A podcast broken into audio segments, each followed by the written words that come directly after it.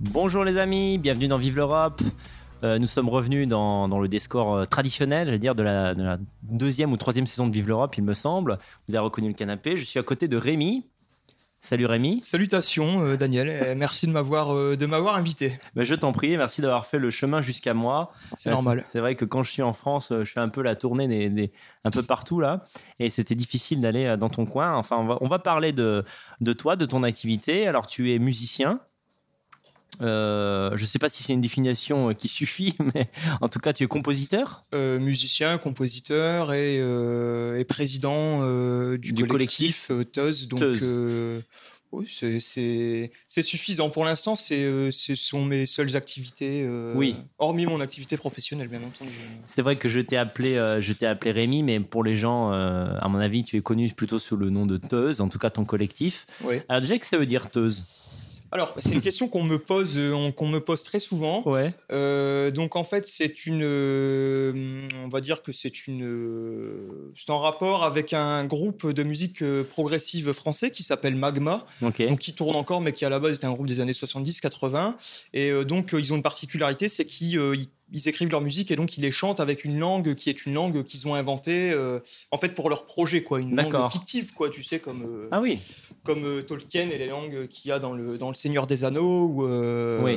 voilà, donc c'est une langue, une, une langue fictive et en fait ça signifie le temps. Donc c'est un mot de cette langue et qui Ah. signifie le temps. Voilà. Le temps, ouais, d'accord. Donc c'est une référence uniquement parce que. Euh, bon, déjà, j'aimais beaucoup le, le- le- la sonorité Ouais. et la manière dont ça s'écrivait.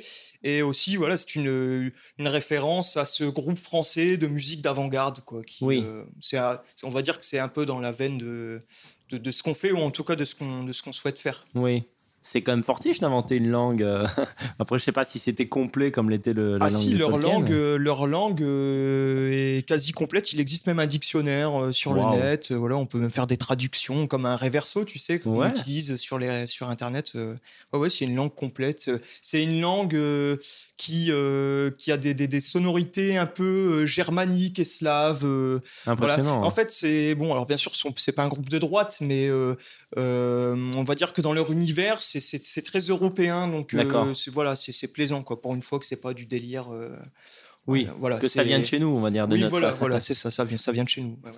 Alors, qui dit collectif dit euh, plusieurs membres. En fait, euh, les musiques qu'on peut écouter sur tes espaces, c'est toi qui les composes uniquement ou alors tu es avec d'autres amis? Comment ça se passe? euh, Ça dépend des musiques. D'accord. Ça dépend des musiques. Euh, la majorité, je, je, je, je fais un travail de composition sur la majorité des musiques, Oui. mais euh, il arrive parfois que certaines musiques qui sortent, soit sur un album, soit comme ça, juste sur Internet, euh, il arrive que je, je n'y touche même pas, Oui. ou au contraire que ce soit moi l'unique producteur sur la musique. C'est aléatoire en fait, euh, mais euh, bien souvent, oui, euh, soit d'autres musiciens, soit d'autres producteurs euh, Oui. du collectif ouais, qui, qui travaillent sur le, le- on va dire la globalité de, de ce qu'on produit. Ouais. D'accord, ouais. mais la création pure de mélodique, je veux dire, ça c'est globalement toi. Majo- ma- majoritairement, oui. Mhm. Quand, quand tu dis que tu mets des musiques qui sont pas de toi, c'est-à-dire des musiques qui te plaisent et que tu vas insérer dans un album. Non, non, non, des musiques qui sont produites pour le collectif Ah, par d'autres personnes du collectif. Je comprends. ouais. Voilà. Ce collectif, il comprend des gens euh, de, de- parce que j'ai oublié de dire que tu es de la région du Nord, non? Enfin, Ouais, de- ouais, ouais, c'est ça, du nord de la France. ouais. D'accord. Euh, ils viennent tous de là? Ce sont des Non, gens non, que tu non, connais non, pas du tout, pas du tout. J'ai commencé avec des gens du nord de la France. Ouais. Euh, mais par la suite et très vite, ces gens ont déserté, on va dire, et, et de, de ce fait, je me suis retrouvé à inclure dans le collectif des gens qui sont aux États-Unis, au Canada. Ah oui. en fait, la seule, la condition sine qua non à l'entrée de, de, de- de- de- à l'entrée d'une personne dans le collectif, c'est le fait qu'elle soit de culture, on va dire européenne ou occidentale, quoi. Mmh, bien sûr. Donc, euh, effectivement, on a des gens euh, qui viennent d'un peu partout sur la planète. La magie d'Internet, ça permet de créer des liens. euh, Ouais, et puis euh, surtout aussi de rassembler euh, enfin les, les, on va dire les Européens de souche dans une, dans, dans, dans un même combat, dans une, dans un- une même idée, une même volonté, quoi. Euh, Oui. Je pense qu'on subit tous les mêmes problèmes, euh, peu importe Oui. où on se trouve sur la planète, les blancs ont tous les mêmes problèmes. Ils font, on fait tous face à aux mêmes choses, donc. mhm. Pour moi, c'est pas, euh, c'est au contraire, c'est quelque chose de bien de, de, de, de chercher à travailler avec des gens qui sont Oui, à 1000 ou 10 000 ouais. kilomètres ou euh, voilà. Ouais. Oui, c'est comme si, en fait, c'est. Euh, alors, on peut trouver ça un peu paradoxal quand on est dans le, dans le monde, dans le milieu du nationalisme. C'est en, fait notre. Euh, le, la, la, la, manière dont on, la, manière dont on, voit les choses. Mhm. C'est un peu comme une, une forme de, de, mondialisme, mais chez les identitaires. tu, vois, c'est. Euh... Ouais, la fraternité blanche mondiale, voilà, on veut dire. C'est ça, c'est pas vraiment du mondialisme, c'est plus une, une, fraternité, comme tu dis, mais, euh, mais je sais qu'il y a des gens qui n'aiment qui pas ça, qui, qui, qui, qui préféraient un nationalisme plus national, plus chauvin pour les Français, plus ancré dans le. Oui, c'est vrai que c'est un combat au sein de la dissidence euh, entre les, les souverainistes et les gens qui sont plutôt dans l'idée de. Voilà, alors euh, bon, c'est ce qu'on disait juste avant l'émission. Euh, avec le collectif, on n'est pas là pour faire de la politique, on est là pour mhm. faire de la métapolitique. Donc ces histoires de chapelle, de d'idées, de, de, de, de camps. Euh, bon, nous, on passe complètement au-dessus. On est là pour passer au-dessus de ça. Mhm. Il y a des, des dangers plus importants, des menaces graves à l'heure actuelle. Euh, c'est clair. Donc, les petites guéguerres entre. Euh, c'est c'est contre-productif. Hein, mhm, quel est le critère d'appartenance au groupe en dehors de, on va dire, cette appartenance culturelle à l'Europe euh, Je veux dire, euh, c'est un type musical en particulier euh, Par exemple, si on a des musiciens qui nous écoutent, comment, comment pourquoi rejoindre le collectif tu vois Alors, il n'y a, pas de, a pas de critères artistiques. Mm-hmm. Euh, c'est-à-dire qu'à la base, on a commencé par produire de la musique industrielle martiale. pour euh, toute une, tripotée de raisons, euh, on a évolué depuis peu sur de la musique plus électronique. tu sais, synthwave, rétro, type un peu 80, etc. C'est plus mainstream, ça plaît plus. Euh, moi aussi, j'avais envie de faire quelque chose d'autre. Euh, donc, il n'y a pas de critères euh, artistiques. Je veux dire, on a de. là, j'ai celui qui s'occupe de faire nos vidéos d'ambiance pour les musiques, qui à la base est un, on va dire, un, street artiste. Donc, c'est quelqu'un qui fait du graphe, etc. je précise que ce n'est pas un français. donc, voilà, on a vraiment des gens qui, ont, qui pratiquent des, des des genres euh, artistiques, euh, que ce soit de la musique, de la peinture, enfin, qui des fois sont à l'opposé. ah oui, oui. Et voilà. À partir du moment où les gens sont sur, on va dire, plus ou moins la même longueur d'onde que nous, mmh voilà, et que les productions vont dans le bon sens. Et effectivement, on n'a pas affaire à de l'art dégénéré. je vais pas dire dégénéré, puisque bon, voilà, on va, voilà, je pense que artistiquement, il faut que les racines du genre que les gens euh, produisent pour le collectif doivent être européennes ou occidentales. Oui, d'accord. il ne faut pas qu'il y ait d'influence afro quelque chose ou machin. Voilà. Oui, voilà, il faut que ce soit, il faut que ce soit blanc. On va préciser, voilà. On en entend assez à la radio, ça suffit. on, commence à en avoir marre. Et surtout, et surtout, ça a empêché les cultures propres euh, d'évoluer aussi. Euh, ce, multiculturalisme, ce mélange des cultures. Aujourd'hui, qu'est-ce que c'est la musique française Oui la télévision, la radio, euh, voilà, hein, tu vois, dans tous les pays environnants, c'est la même musique, c'est la même merde, quoi. Oui, ou alors disons que s'il y a de la chansonnette qui peuvent rappeler ce que faisaient les, les, chanteurs français autrefois, c'est très à gauche, quoi. C'est-à-dire, on va voir du Raphaël, on va voir du Calo, euh, Calogero. Et c'est très dommage. Ouais. Euh, moi, musicalement, c'est pas un genre que j'apprécie. La chanson, mhm. ce genre de chanson française, particulièrement, on va dire, en tout cas, ce qui se fait euh, à l'heure actuelle, ce qui est récent. Mais je trouve que je trouve que c'est très dommage que effectivement la majorité des gens qui font ça soient, soient des gens de gauche. Ça, parce que c'est de la musique, c'est ce sont nos traditions, c'est populaire, c'est identitaire et c'est dommage. Ouais. Mais il y a des gens qui, à l'heure actuelle, essayent de. Je, euh, je viens de, je l'ai pas encore reçu, je l'ai pas encore écouté, mais je viens d'acheter l'album de, Romain Guérin là, euh, ah, Fugue. Yes. Ouais, ouais. Euh, donc voilà, je pense que c'est de la musique à texte et je pense qu'il y a quand même des gens de chez nous qui s'élèvent un peu en ce moment, qui essayent de reprendre ce qui, ce qui nous appartient finalement. Mais c'est vrai que c'est finalement la comparaison est pas mal. On pourrait voir Romain comme un Calogero de droite sans lui faire un jeu. je pense que ça lui déplairait pas. J'ai pas eu le temps vraiment d'écouter, mais je pense que c'est de la musique, de la chanson française à texte, quoi. Ça, ouais, Donc guitare voix, tranquille. C'est très bien, c'est bienvenu, c'est. Mhm c'est beau, c'est chantant, c'est positif. Ça change de. Voilà, c'est une bonne chose.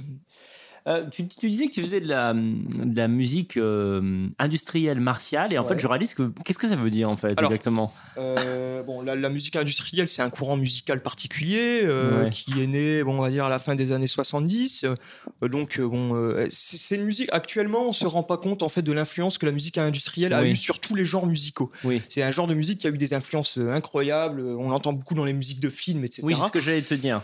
Souvent, en écoutant ta musique, j'avais l'impression d'entendre un film soit de suspense, soit d'horreur, avec des ambiances un peu sombres voilà, comme ça. La, musique industrielle a beaucoup essaimé là-dedans, et la musique industrielle martiale, en fait, c'est euh, Euh, alors en fait, la musique industrielle et la musique euh, industrielle martiale sont deux choses très différentes, euh, qui, qui n'ont pas grand-chose à, à voir d'ailleurs. Euh, mais la musique industrielle martiale, oui, effectivement, c'est plus euh, de la musique de film, de péplum, de film d'action ou de, de, Ah, d'accord. de, de musique euh, un peu militariste, obsessionnelle, répétitive, violente, bruitiste. voilà, c'est ça la musique industrielle martiale. D'accord. et c'est un style qui est majoritairement pratiqué, écouté par des gens de droite, alors des gens d'extrême gauche aussi, mais on a encore une, une belle part et un bel avenir dans ce genre musical. Mhm. C'est un terrain qui nous appartient, qui nous appartient encore. Ouais. Et euh, c'est agréable de se dire que culturellement, on a un genre musical qui euh, n'est pas euh, complètement rongé par le droit de l'homisme et, Oui. et toutes ces saloperies. Quoi. Donc, Oui, euh, finalement, tout est, dans, tout est dans le titre, de, tout est dans le nom. quoi. C'est des, musiques, vous écoutez ça, vous avez envie d'aller au front, en gros. Oui, c'est pas. Et, et puis surtout, c'est de la musique qui, qui est dénuée de toute influence extra-européenne. Oui. Donc c'est de la musique blanche. C'est voilà. T'as dit le mot interdit, je suis désolé, Oui, je vais être obligé de te désolé, bon, zapper. Non, je rigole. Non, c'est un- non, mais voilà, mais mais c'est un genre européen. Voilà, Ouais, c'est pour ouais, ça aussi sûr. que c'est intéressant. C'est pour ça qu'on s'était dirigé vers ce, ce genre musical-là en particulier euh, lors du quand, enfin, quand on a débuté nos activités avec le ouais. collectif. Alors toi, en tant que Rémi, en tant que personne, euh, Oui. comment tu as commencé la musique? Est-ce que tu as commencé par un instrument euh, Comment ça a commencé en fait? J'ai commencé très tôt puisque j'ai euh, mes parents m'ont euh, m'ont envoyé faire de la musique parce que j'étais quelqu'un de un, un jeune homme très nerveux et Mhm. donc il fallait canaliser. Comme le sport ne me plaisait pas à l'époque, euh, on m'a envoyé faire de la musique. On m'a envoyé faire du piano. Ouais. J'en ai fait, euh, je sais pas, peut-être 4 ou 5 ans. J'ai fait du solfège aussi. J'ai obtenu, euh, bon, bien sûr, les diplômes hein, pour passer. Ouais. C'est- comme, euh, comme l'école, hein, c'est la même chose. Ouais. Et puis j'ai arrêté juste avant de, de- de- de pouvoir entrer au conservatoire Mhm. puisque ça ne me plaisait plus. Euh, donc j'ai fait, oui, peut-être 4 ou, 4 ou 5 ans de piano, et puis ensuite j'ai fait quelques années de batterie, Ouais. ce qui m'a donné les notions par rapport au rythme, etc. Et euh, donc j'ai arrêté. Euh, j'ai arrêté à ce moment-là, j'étais assez jeune, c'était avant mon adolescence, et puis euh, euh, vers le milieu, la fin de mon, de adolescence, vers euh, 15-16 ans, tout simplement, j'avais des amis qui voulaient faire de la musique et de, et de chanter, ou même de Mhm. rapper à l'époque. hein, je vais pas cacher euh, ce que j'ai fait et d'où je viens euh, non plus. C'était comme, enfin, puis j'étais adolescent. De Il toute cache façon. son passé avec sa petite moustache non, raffinée. a- hein. absolument on se dit, on se dit ça, ça fait du rap. Et oui. Non, j'en ai, j'en ai fait, j'en ai fait une période, c'est vrai. Enfin, surtout de la production musicale, mais j'ai fait des scènes aussi. Hein, euh, je, Ouais. je, je le cache pas, c'est mon expérience, c'est mon vécu, c'est comme ça. Et donc j'ai repris, voilà, les, les activités musicales vers 15, 16, 17 ans. Et j'ai- donc j'ai commencé par ça. Et puis en fait, euh, euh, très vite, enfin, on en parlera tout à l'heure. Ouais. Si on parle de la création du collectif, comment ça s'est fait vraiment, etc. Mais euh, j'ai très vite embrayé en fait sur la musique industrielle. D'accord. Et euh, voilà, et je donc en fait, je, je fais de la musique depuis tout petit, quoi. Je- Par goût, en fait, c'est ce que tu Ah, par aimais. t'as passion, par passion, Pour euh, passion, vraiment, ouais, vraiment. Mhm. Alors, euh, ça, moi, je, je pose des questions qui peuvent paraître. C'est des questions d'un profane qui ne s'y connaît pas, donc mes questions peuvent paraître idiotes. C'est une musique qui est produite comment? Par ordinateur? Par synthétiseur? Alors, euh, euh, encore une fois, ça dépend des musiques, Oui. ça dépend des groupes, Mhm. euh, ça dépend de, des goûts des gens qui produisent. euh. alors, si tu prends notre cas en particulier, Ouais. la majorité du travail sur. euh, c'est pareil, ça dépend de quel style. Oui, oui. On, on va dire que ce qu'on fait actuellement, Mhm. c'est euh, 80% de travail informatique. D'accord. Donc logiciel, MAO, enregistrement, etc. Mais dans la majorité des cas, je m'arrange quand même pour enregistrer un instrument à côté, euh, de, autre que de manière informatique. Je comprends. ouais. Donc c'est un mélange en fait de. Voilà, c'est un mélange. Euh, Maintenant, euh, on fait des musiques qui sont euh, uniquement instrumentales et je ne me sers pas forcément d'un Ouais. ordinateur. Ça arrive aussi, ça dépend. Puis aussi, et puis, euh, c'est aussi en partie mon activité professionnelle. Ah oui, Donc, ça dépend de la demande. c'est vrai. ça dépend de plein de choses. Voilà. Mais par passion, euh, j'ai tendance euh, à généralement mélanger les deux. Oui, oui, Euh, c'est ça, ouais. Voilà. Mhm. Vu que avec le temps, j'ai euh, à la base, je jouais uniquement euh, donc ce qui possédait un clavier, donc du piano. Mais en fait, avec un clavier, maintenant, on peut jouer absolument tout et n'importe quoi. c'est ça. On peut faire un son de guitare avec un Absolument, synthé. absolument tout. euh, Et, euh, et comme je touchais un peu, pareil, ma, mes billes en batterie, en percussion, bah, c'est pareil. Les percussions, il en existe mille sortes différentes. Des batteries, c'est pareil, on peut régler ça comme on veut. et, Donc c'est un peu, c'est infini, quoi. Oui, oui. Donc euh, j'ai appris euh, par la force des choses aussi à jouer de de- d'autres instruments, donc un peu de guitare, un peu d'accordéon, un peu de, en Mhm. fait un peu tous les instruments, même les instruments avant, etc. D'une manière très minime. Un, je suis pas un virtuose de la trompette ou du, du corps, mais euh, quand j'ai envie d'en mettre dans une musique, euh, je m'entraîne un petit peu, puis j'enregistre et puis j'arrive à sortir quelque chose d'écoutable. Donc par la force des choses, j'ai fini par jouer de, de, de, beaucoup d'instruments, on va dire. D'accord. Hmm. Alors, est-ce que tu, je sais pas si tu le considères comme péjoratif, est-ce que tu rejettes le qualificatif expérimental? Parce que moi, souvent, quand j'ai entendu, je me suis dit, bah, c'est quand même de la musique expérimentale, dans le sens où il faut quand même prévenir les spectateurs qui t'ont t'ont jamais entendu. C'est une musique, faut y prêter attention. C'est pas quelque chose qui va forcément t'embarquer euh, comme une danse de l'été, quoi. Alors, euh, bon, après, ça dépend si on part dans les concepts et qu'on commence à parler de parce que les, voilà, la musique expérimentale, c'est de la musique conceptuelle, forcément. Enfin, majoritairement, en tout cas.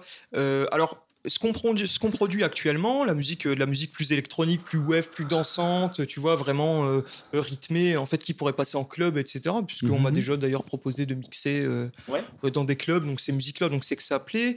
Euh, si tu veux, euh, ces musiques-là, ça n'est absolument pas de la musique euh, expérimentale. Quoi. C'est, un, revival qui a, qui a eu il y a quelques années sur ce genre musical-là particulier qu'on a décidé de produire, puisque Xurius, par exemple, ou Normisphere, qui avant avait un autre nom que je ne prononcerai pas, puisque mm. voilà. mais que, qu'on écoutait beaucoup il y a 2-3 ans. ces gens-là sont des gens de droite qui ont fait ce genre musical et qui ont, qui ont, qui ont, créé, on va dire, ce, que, ce qu'on appelle maintenant de la fash wave. Oui. Euh, bon, c'est pas le qualificatif que moi je donne à ma musique, mais on en fait partie, quoi. Je vais pas. c'est dans, dans, cette veine-là. Euh, maintenant, euh, donc ça, ça n'est pas de la musique expérimentale. Par contre, je, je, je, ne réfute pas le, le, le, qualificatif expérimental euh, lorsqu'on parle de nos productions industrielles voilà, de, y a, un an, ou notre mm. premier album, ou ce qu'on ce qu'on a fait encore au début, qui était vraiment des choses qu'on trouve plus sur Internet, mais qui étaient vraiment de la musique expérimentale. Oui, oui je comprends. en fait, par moments, ça m'a fait penser à certaines BO de David Lynch c'est-à-dire des ambiances. Euh, euh, donc, il y a son compositeur favori, Badalamenti, mais lui, il est plutôt mélodiste. Mais vraiment, euh, des fois, j'avais l'insentiment de voyager dans l'univers d'un David Lynch, en fait. C'était ah assez ah, agréable. C'est une bonne. C'est ah bah gentil. oui, non, non, c'est pas voulu, mais et voilà. Bon, après, c'est assez. Euh, on est, euh, comme je disais tout à l'heure, moi je le suis, mais euh, aussi les autres membres du, collectif. On est des gens assez pragmatiques, on est des gens assez ouverts au niveau musical. Donc, on produit plusieurs genres musicaux, on écoute aussi plusieurs genres musicaux. Donc mhm. là, bon, voilà, on va travailler sur, sur, sur ce nouvel album de Music Wave, mais il est fort probable qu'après cet album, on prenne un tournant radical ah bah oui, et, hein. qu'on fasse un nouveau genre musical. J'ai déjà mille choses en tête, je suis pas le seul à, à les avoir en tête donc je pense que voilà, euh, le but c'est de créer, c'est de, de, de, constamment se remettre en question, de voir ce qui fonctionne, de, de voir euh, où est-ce qu'on peut évoluer, ce qu'il y a à faire et, et de, de, faire quelque chose d'original. Euh, je je me vois pas produire de la musique industrielle martiale toute ma vie ou de la musique wave toute ma vie. D'accord, tu veux changer de style. de toute façon, je suis obligé. renouveler, quoi. Je suis obligé de le faire puisque je, je, je fonctionne comme ça depuis toujours. Donc voilà. Pour pas t'ennuyer toi-même, tu vas explorer d'autres univers. Sinon, on se ferait chier. Faut avouer, hein. Est-ce qu'il y a quand même des, des, genres musicaux auxquels tu es complètement hermétique euh, Des choses que tu. Oui, oui, oui, il y a des genres musicaux auxquels je suis hermétique. Euh, euh, le rap. Oui. Le reggae. Mm-hmm. le, le, jazz, dans une certaine mesure. Il y a des groupes de jazz que je peux écouter, mais ce sont des groupes de jazz très particuliers. Généralement, ce sont des groupes français, bah, comme Magma. Ouais. Euh, et puis la musique commerciale, je suis hermétique. Euh, alors j'en écoute par la force des choses, puisqu'on entend, on en entend partout. À, la radio. Et de ce fait, euh, je l'analyse, je la découpe, je vois comment on fait, ce qui perce, ce que les gens utilisent, comment la musique évolue. Voilà, je suis pas, je vis pas dans une grotte. mais au niveau de ma consommation propre de, de, biens culturels, je suis hermétique à ces gens-là, ouais, reggae, rap, commercial et, et, le jazz, quoi. Ouais. Je, te pose cette question parce que comme tu es musicien en fait, bon, moi, je, suis mélomane, j'aime écouter de la musique, mais je suis pas mhm. du tout euh, musicien, compositeur, créatif. Et en fait, euh, j'écoute quand même la musique euh, qui passe tous les jours à la radio et je constate une, africanisation totale. tu vois, c'est-à-dire qu'on pouvait se moquer des groupes des années 90. Ouais. Même quand c'est des boys bands et tout, on était dans un truc qui évoquait au moins les États-Unis à défaut de l'Europe ancestrale. Alors que là, on est vraiment sur un, un truc à mi-chemin entre un esprit new-yorkais et en même temps du rap.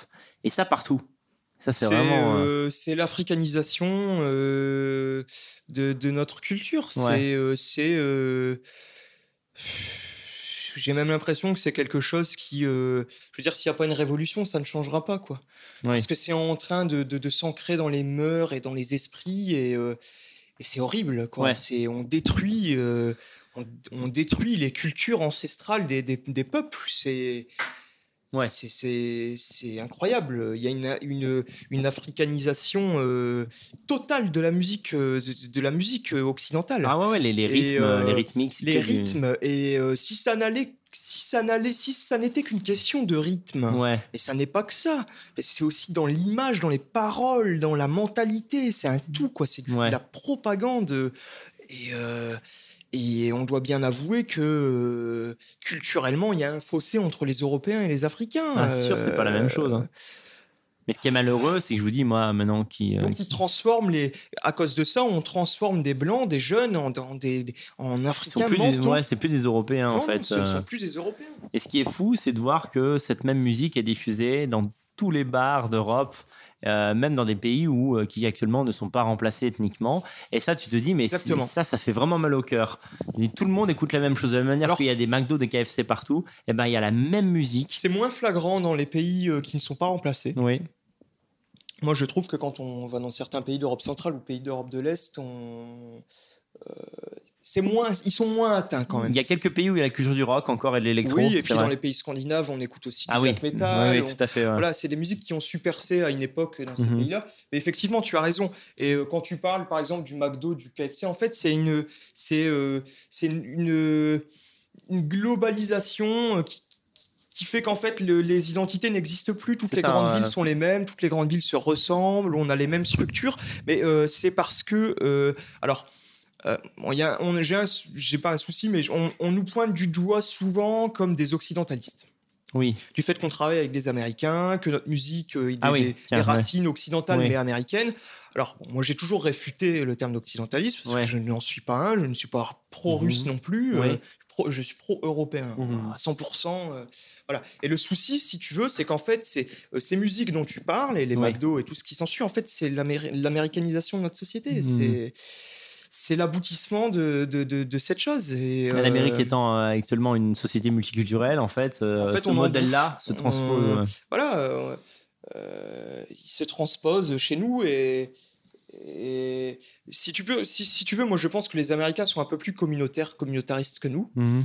Et donc en fait, je, trouve que toutes ces choses, cette africanisation de la société, de notre culture, des mœurs, etc., a beaucoup plus d'impact en France, par exemple, qu'en Amérique. Ah oui c'est beaucoup plus, beaucoup plus massif Hmm. Euh, là-bas chez eux. Et je trouve que ça impacte beaucoup moins les gens, les blancs, je parle des Européens. Oui, c'est-à-dire qu'ils là-bas ils, font la part des choses, alors qu'ici ça peut clairement euh, pousser au métissage, par exemple. Ici, les, les, les, Européens de souche ne font pas la part des choses, puisque à cause du, de la religion, des droits de l'homme et de l'égalitarisme, euh, un blanc, un noir, c'est la même chose dans l'esprit hmm. des gens. Donc les cultures se valent, elles se. Donc voilà, tandis que les gens sont un peu plus communautaristes aux États-Unis et, et, dans d'autres pays, par exemple. En Angleterre aussi, par exemple. Oui, c'est vrai. La France, c'est quand même très atteinte. Hein. Il faut, il faut pas se le cacher. Hein. C'est euh, sûr. Ouais. Voilà, on, est là, on est là pour changer les choses, on est là pour combattre et reprendre ce terrain-là. Euh, c'est notre but. Hein. Euh, moi, je fais passer mes idées avant ma propre vie. Euh, depuis que j'ai opéré mon suicide social quand j'ai créé le collectif, parce que ce que ce que j'explique souvent à qui veut bien l'entendre et ce que je ce que je dis, c'est que à l'origine, moi, je viens du, j'ai travaillé plusieurs années dans le milieu culturel classique, mhm. donc j'ai côtoyé tout ce monde de gauche, etc.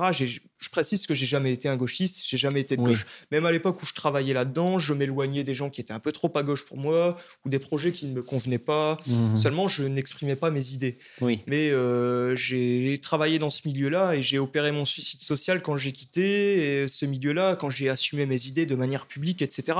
Donc, euh, euh, voilà, j'ai opéré un suicide social, j'ai perdu tous mes amis, j'ai perdu euh, mes proches, j'ai eu des soucis euh, encore avec les antifas actuels, on m'a fracturé ma boîte aux lettres un nombre incalculable de fois, on me menace dans la rue. voilà, ah donc, ah bah ouais, bah, tu sais, quand t'as ta gueule affichée dans les journaux de, de, de, ton secteur, de ta région, et puis en plus, quand tu as côtoyer de loin les antifas et tout, parce que quand tu travailles dans le milieu culturel, tu produis des concerts, etc. Ouais. Tu as toujours les, les zozos euh, antifas qui viennent, les machins, etc. Donc, ils me connaissent. Hein, oui. voilà. Donc, euh, voilà, je me suis suicidé, quoi. J'avais pas grand chose, mais j'ai tout perdu à l'époque. Mhm. Donc, depuis ce, ce temps-là, moi, je fais passer mes idées avant ma propre existence. Donc, euh, je, Ouais. je suis sincère quand je dis que notre but, c'est de, de reprendre le terrain culturel et de se battre. Je veux dire, c'est une lutte à mort, quoi. Je, Ouais. Non, mais c'est beau ce que tu dis. on gagne, Justement, soit on disparaît. Euh, C'est voilà. on n'a pas le choix. J'allais te poser la question ensuite, mais c'est vrai que tu as répondu. J'allais te dire, est-ce que ton objectif, il est militant ou artistique? Finalement, c'est un peu des deux. Il est, il est militant et artistique. Par contre, euh, je, alors euh, les gens ne comprennent pas, mais, mais mon objectif n'est pas politique. Par contre, Oui. il est militant et artistique, mais il est culturel et il n'est pas politique. Oui, oui, Ou alors il est métapolitique, mais pas, mais purement politique. La politique Bien ne sûr, m'intéresse ouais. absolument pas. Et, euh, Mais on, on le voit justement avec l'influence de- des- des médias de gauche que même en produisant de la culture, on peut atteindre au- à, la, à la part politique de l'esprit des gens. Ah, mais euh, de toute façon, euh, alors après, c'est- pareil. euh, on a un slogan dans le collectif. Ouais. D'ailleurs, il est affiché sur le site et généralement, j'essaye de le placer quand il y a des entrevues, etc. Je le place. On a un slogan, pour l'instant, on n'en a qu'un. Euh, c'est un slogan qui dit euh, L'art pour l'art est une stupidité bourgeoise. Mhm. Parce que, euh, alors en fait, ça c'est une référence. L'art pour l'art, c'est une, on va dire, une, pas une école de pensée, mais enfin, plus Si, ou si, on pourrait dire une ça, école de pensée, une, une- voilà, une pensée artistique française, Mhm. comme par hasard. Ouais. euh, qui dit qu'en fait euh, euh, l'art est dénué de, de, de toute propagande, de toute, Oui. de, de toute attache au politique ou au réel, et que c'est uniquement la recherche de, de quelque chose, du beau ou du laid, ou peu importe. Alors que bon, on sait très bien euh, depuis déjà la Grèce antique, si on s'intéresse un peu à ces choses-là, que le, le- le- l'art, la culture euh, n'est n'est jamais, jamais, jamais apolitique. Elle est toujours Mhm. politisée. Même si moi je fais quelque chose qui n'est pas politique, le, fond, le, background de, de- de la musique ou le culturel est, est- est forcément politique. Euh, Oui, oui, oui. Toujours une parole, une, rien que la manière de se tenir, de, de- tout, tout est absolument euh, politique. Et la culture surtout. C'est d'ailleurs, euh, euh, ap- après la politique, c'est la chose la plus politique au monde. Oui, oui c'est vrai. Et il y a beaucoup de gens qui me disent non, non, je. Et voilà. Qui, qui ne, de ce fait ne veulent pas consommer. Ce sont des gens qui ont nos idées, mais qui ne veulent pas consommer euh, les groupes de musique qui ont euh, les mêmes idées que nous. Exactement. ouais. Voilà, parce que l'art pour l'art. Bon, bah je. bon, Oui, finalement, c'est l'idée de créer pour se divertir. oui, pour, mais bon, euh, je veux dire, euh, si on estime que les Européens disparaissent et qu'on veut sauver notre, notre peau euh, et continuer à être un chaînon entre euh, nos, nos ancêtres et nos descendants et, et à faire renaître notre culture, nos, nos, nos patries et notre patrie charnelle qu'est l'Europe, il faut, euh, il faut être partisan d'un militantisme euh, radical et total. bah oui, oui, oui. Donc la faut dire quelque chose d'une donc- manière ou d'une autre. donc, donc les biens culturels, euh, selon moi, sont des biens consommables comme absolument tous les biens, comme la nourriture, comme le- et quand on est un militant et qu'on veut changer les choses, on fait attention à absolument tout ce que l'on consomme, Mhm. autant la nourriture que les films, que la musique. Et on ne consomme pas des biens euh, qui euh, font la promotion des idées inverses aux nôtres, ou qui sont produits par nos ennemis. Ça, c'est très intéressant ce que tu dis. Re- Retenez bien ce que vient de dire Rémi, parce que le nombre de gars que je sais, je, vous- je- je le sais derrière l'écran, qui sont abonnés à Netflix, les gars. Les gars, ça, c'est de, c'est de l'argent donné à l'ennemi, ça. Vous, Voilà. vous quoi. Alors après, euh, Après, il y a tout sur Netflix. il y a, y de malgré tout, tout- et puis, euh, et puis surtout euh, euh, la musique. hein. Mhm. La musique, euh, que- euh, comment est-ce qu'on peut euh, euh, souhaiter une Europe euh, blanche Mhm. et en même temps euh, écouter du rap euh, afro-français? Oui, C'est c'est ah, paradoxal. c'est en- c'est une antithèse, quoi. C'est pas possible. Et les gens qui, le- qui, euh, qui, qui se cherchent des excuses, alors soit ce sont des gens euh, euh, avec un bon niveau culturel assez intelligent, donc Mhm. Ils, sortent ce, ce- ce truc de l'art pour l'art. Mhm. Et pour ceux qui n'ont pas les capacités de réflexion ou qui connaissent pas ce genre de choses, et généralement, euh, on nous parle de, de, de- voilà, de- ils veulent pas se prendre la tête. Ouais. Ou alors le, le- ou alors le produit, euh, le produit à consommer n'existe pas chez nous, Oui, bah oui. soi-disant. oui. Ce qui est totalement faux, puisque euh, rien que ces euh, trois dernières années, il y a eu euh, rien qu'en France l'émergence de dizaines de groupes nationalistes qui font dans tous les genres musicaux. Mhm. Et si on prend ceux qui sont ailleurs sur la planète, il y a des centaines et des centaines de groupes. Donc Oui, peu importe si ce que l'on écoute, langues. euh, euh, on peut toujours retrouver, euh, voilà. Oui. Donc les gens en fait ne souhaitent pas faire l'effort. Tout. Oui, non, mais finalement, c'est comme le. Majoritairement. En, en quelque sorte, c'est comme un boycott alimentaire. La métaphore que tu as fait avec les, les produits de consommation courante, elle, est, elle est tout à fait juste. En fait acheter un artiste, c'est nourrir sa création, c'est nourrir la production. Et donc, en fait, euh, hum, bien sûr, vous n'avez pas forcément l'argent d'acheter toutes les productions nationalistes, mais ce qui est certain, c'est que lorsque vous euh, achetez, même par curiosité, quelque chose qui va contre nos idées, eh ben, en fait, vous le nourrissez. Et Bien sûr. faut jamais oublier et ça, puis, en et fait. puis, hein. euh, et puis, euh, on n'est pas forcément obligé. Alors, si on a, si on n'a pas les moyens, on a peu d'argent, ou si on n'est pas forcément obligé non plus de de- d'acheter la musique nationaliste, on peut aussi Ouais. tout simplement l'écouter. C'est vrai. Euh, voilà, Tout euh, simplement. hein. C'est tout. Euh, moi, je considère que euh, quand on a des idées, on va au bout de ses idées et on vit euh, selon ses idées. Oui. C'est, il me semble que c'est Ezra Pound qui disait si un homme n'est pas prêt à se battre pour ses idées, soit ses idées ne valent rien, soit c'est lui qui, c'est, c'est l'homme qui ne vaut rien. Exact. Ouais. Voilà, c'est tout. Ouais, très juste. Alors, j'ai une question de, de créatif à créatif, même si moi je suis pas Je musicien. Quelle est ta- As-tu une méthode de composition Euh, Laquelle est-elle Euh, les, les gens qui commencent à faire de la musique, est-ce que tu as des conseils ou euh, ce genre de choses à donner? Euh, c'est deux, deux questions différentes. Oui, c'est vrai, c'est deux questions qui alors, Au niveau du, de, mon, de mon processus de, de- de composition, on va dire que c'est assez large. Mhm. Euh, je peux. En fait, je suis, const- j'ai const- je suis constamment en train de composer de la musique dans ma tête. D'accord. Ah oui, bah ça, Je- ok. c'est, un peu dérangeant parce que c'est, c'est obsessionnel. Non, non, mais. Et donc, euh, en fait, le fait de produire de la musique, ça me permet de souffler, de vider ce que j'ai dans la tête et de voilà. Oui. Donc, euh, en fait, je suis constamment en train de composer de la musique. Tous les jours, euh, à chaque moment, ou d'écrire. Ou... Donc, généralement, généralement, je branche mon synthé Ouais. Euh, et je joue, quoi. Et Mhm. je trouve. ou- Après, ça dépend, euh, puisque bon, bon, euh, parfois, j'ai envie de composer d'une manière différente. Alors, euh, je commence par la batterie, ou, Ouais, euh, ouais, je commence par des percussions, où je, je vais enregistrer des sons. Ça m'est déjà arrivé dans, dans une usine, ou dans la rue, ou, euh, Ouais, ou voilà. c'est mon processus de, de, de- de création, de composition et c'est assez large, c'est très large. Ouais. euh, ça n'est pas, j'ai pas quelque, c'est pas quelque chose de défini en fait. euh, Non, mais c'est c'est génial parce qu'en fait, on, on voit que pour passer du 0 au 1, c'est-à-dire à, l'absence de création à une œuvre achevée, en réalité, quand vous n'êtes pas artiste, vous, vous ne savez pas comment, il n'y a pas de formule.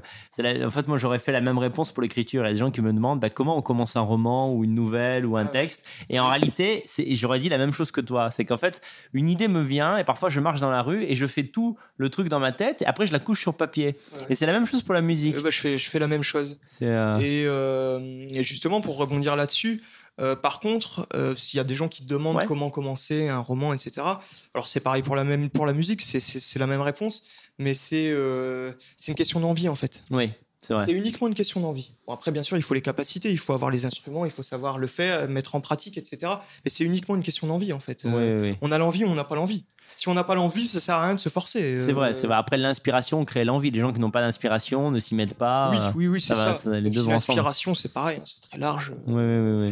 Moi, je, je vais, je, vais, je, vais, je vais te dire, par exemple, euh, bon, j'ai côtoyé beaucoup de musiciens. Mhm. euh, je connais des gens euh, qui ont fait des années et des années au conservatoire, qui sont des virtuoses, sincèrement, hein, qui sont des virtuoses, qui te jouent euh, les, les- les plus grands compositeurs classiques au piano ou avec d'autres instruments, les yeux fermés. Ce sont des, des musiciens à, à pleurer tellement, c'est tellement Mhm. ce sont de véritables artistes. Et pourtant, jamais, ces gens n'ont jamais euh, rien composé. Ouais, Ils ne font que jouer. ça paraît Ce curieux. sont hein. des interprètes, ils ne composent rien. Et, et à contrario, euh, la majorité des artistes que je connais, donc des gens qui composent, Mhm. sont des gens qui ont, euh, comme moi par exemple, qui ont beaucoup moins de, de, de capacités De technique et de techniques, Mhm. mais qui par contre ne font que composer et créer à longueur de temps. D'accord. Alors, qu'est-ce qu'on peut conclure de ça? Que la technique est une, une sorte de. qui peut devenir une barrière quand elle est trop, euh, trop développée? Non, moi je pense que c'est une question de mentalité en fait. Ouais.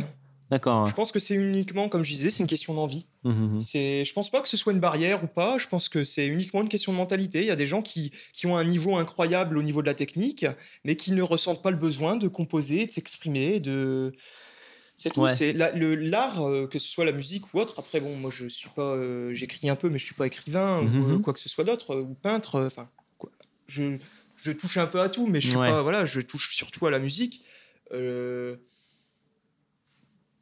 je sais, je sais pas. euh, Oui, c'est une question de. Bah, c'est oui, En fait, difficile c'est une- à- une en fait, je pense que c'est une certaine sensibilité. Mhm. Les gens qui créent sont des gens qui ont une certaine sensibilité. D'accord. Ouais, ouais. Je sais pas si c'est ton cas, mais. oui, oui, euh, non, non, mais c'est- si, si, si, j'a- j'attendais que tu termines, mais c'est la, c'est la même chose, euh, c'est la même chose pour moi. J'ai remarqué euh, que souvent les gens qui sont créatifs euh, sont des contemplatifs. Euh, Ils ont tendance à, dans une, ils sont très dans l'observation, Ouais, euh, ce vrai, genre de ouais, choses, euh, dans l'imitation même de ce qu'ils voient dans, dans la vraie vie. Euh, donc je te demandais, donc là c'était plutôt la part de l'intuition.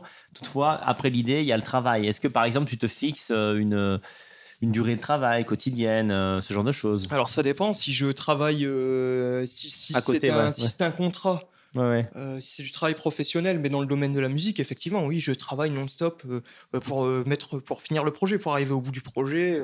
et par contre, quand c'est pour le collectif ou pour moi, pour mon propre plaisir. Euh, non, absolument pas. Il y a pas de. Je m'impose aucune, euh, aucune Ouais. règle, aucune limite. Je t'avoue que parfois, euh, il m'arrive d'ouvrir les rideaux et de voir qu'il fait jour et que les gens sont dans la rue. Il est 8 h du matin et j'ai joué toute la nuit et je T'as me suis absolument pas ouais. rendu compte. Quoi. Ouais. Oui, d'accord, c'est en fonction de, finalement de, du des processus. envies euh, Ouais. de, de la musique. Il m'arrive de, par exemple, de, de- commencer une musique et puis au bout de 20 minutes, je me dis bon, en fait, c'est de la merde, quoi. Et puis, Oui, euh, oui, oh, j'arrête On met complètement. au placard, on fait autre chose, et puis après on y revient. Alors qu'il m'arrive de bosser euh, 15 heures d'affilée sur une musique, quoi. Vraiment. Non-stop, euh, ça m'arrive. D'accord. Je, je crois, parce que globalement, ce que j'ai écouté de toi, c'était plutôt instrumental. Je crois avoir entendu chanter à un certain moment. Est-ce Ah. que c'était ta voix ou est-ce que c'est quelqu'un d'autre? Euh, ça dépend de la musique. Alors, il y a certaines musiques sur lesquelles effectivement j'ai chanté, puisque bon, euh, même si je ne suis pas un, un ténor, je, je ne chante pas faux. Donc, Ouais. euh, c'est quand même assez, c'est- quand même assez appréciable de pouvoir ne, ne Ah bah chanter oui. et ne pas chanter faux. Euh, alors, j'ai chanté effectivement sur quelques musiques, oui, mais notre musique est une musique euh, dans, sa globalité qui est une musique instrumentale Oui, oui, pour diverses raisons, mais. euh, euh, mais à terme, il est possible qu'il y ait de plus en plus de musique De voix, ouais. ça fonctionne mieux, les gens se reconnaissent mieux quand il y a des textes. et moi, j'écris beaucoup, donc c'est pas le problème de l'inspiration et des paroles, c'est plus Ouais. euh, le fait que euh, c'est pas mon domaine de, de compétences euh, propre, quoi. Oui, donc, pas ce que tu euh, préfères. Tu, euh, mais le jour où j'ai un chanteur qui me dit, oh bah, euh, qui, qui te propose une collaboration, oui, ce sera sans problème, bien sûr. D'accord. Ouais, ouais. Alors, en plus des, des- des parties chantées, il y a pas mal d'extraits audio, notamment de, Oui. de- de- d'allocutions, de conférences, des choses un peu politiques. Exactement. Euh, quel, est le, quel est le but de faire ça? C'est mêler un petit peu l'histoire à la, à la musique, à, la- à la- à l'art? Alors, il y, a, euh, il y a plusieurs buts. Euh, Parfois, ça part en euh, allemand. Voilà, c'est oui. tout ce que je veux. Un indice chez vous. Ça parle en allemand, mais ça parle en français, ça parle ouais. en italien. C'est euh, bon. Alors en fait, si tu veux, euh, c'est quelque chose qui est caractéristique de la musique industrielle martiale. D'accord. La musique industrielle martiale, euh, euh, une musique sur deux, il y a des discours. Oui. Des discours, des allocutions, des, des- des meetings, des voilà. euh, Mhm. qu'on comprenne ou qu'on comprenne pas euh, ce qui est dit euh, dans le dans voilà c'est c'est caractéristique de ce genre musical mais c'est quelque chose que j'ai gardé et que je fais encore beaucoup même dans la musique wave et que je Ouais, que mais tout simplement parce qu'en fait comme il n'y a pas de paroles euh, parfois ça remplace les paroles et quand on entend la voix de quelqu'un tiens on, on reconnaît ou on entend récemment j'ai sorti une musique euh, qui s'appelle Europa Invicta, oui. euh, donc en référence à la page euh, Europa Invicta Qui est fait super, d'ailleurs, magnifiques Je mettrai un, un lien vers cette page. qui, qui font des magnifiques visuels et qui, et qui euh, envoient un message positif Exactement, et de reconquête. Et c'est absolument ce qu'il faut, une bouffée d'air frais, ça, quoi. ouais, tout à fait. quelque chose de neuf. Ça rappelle la grandeur de notre continent, de nos, de nos peuples. Oui, et le fait que le, le- la décadence, alors je sais, le Kali Yuga, tout ça, Ouais. mais c'est pas, euh, c'est pas quelque chose de. hum, Comment dire de... Irrémédiable. Voilà. Mm, bien sûr. Et il y a encore, euh, oui, c'est-à-dire que mm, effectivement, il y a un déclin euh, de la société, il y a moins de désir. On a l'impression que les Occidentaux ont moins envie de vivre qu'avant, de manger le monde, on va dire. Ils ont envie de mourir, même. Exactement. Mais euh, il y a une jeunesse, euh, il y a une jeunesse qui a encore un désir de grandeur. Oui, la nôtre. Et, et on l'incarne. Voilà, on est cette jeunesse-là. On est les seuls. On est les seuls à le faire. Mhm. Et eux transmettent un bon message. Et donc, Ouais. bon, alors. Oui, oui, je t'en De ce prie. fait, je- donc cette musique qui est en, en référence à leur excellent travail, et aussi puisque le, le, le, le, terme Europa Invicta est un terme c'est esthétique, c'est plaisant, Ouais, vrai, ça- ça passe le message, Mhm. puisque j'utilise beaucoup d'anglais dans nos titres, Mhm. parce que effectivement c'est la langue internationale, on va pas, on va pas se, on va pas le nier, hein, Mhm. même.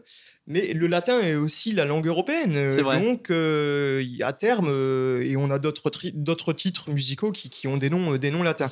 Euh, donc, et donc, dans cette musique, j'ai euh, euh, découpé euh, certains passages de, de- du discours d'un discours très connu euh, de Enoch Powell, euh, qui est un, Oui. un ancien politicien euh, anglais. Mhm. Et euh, le, le- le- le- alors c'est son discours le plus connu. euh, il me semble que c'est Speech of the euh, Enfin, c'est les rivières de sang, le nom du. Oui. Je, je ne sais plus la traduction exacte en anglais, le sens, mais c'est les rivières de sang, effectivement. Donc j'ai pris du Enoch Powell. Et... Donc Enoch Powell, un des premiers euh, en- au Royaume-Uni à avoir euh, alerté les gens sur le Sur danger du, sur le du grand remplacement remplacement. ethnique. Ouais, Ouais. À, la, dans les- à la fin des années 70 et des années 80, quoi. Ouais, vraiment, ça a été. euh, il a tout de suite un, vu quel visio- est- un visionnaire. C'est ça. Quel serait l'aboutissement, on va dire, du multiculturalisme, des portes ouvertes à l'immigration sur une petite île comme l'Angleterre. Tout de suite.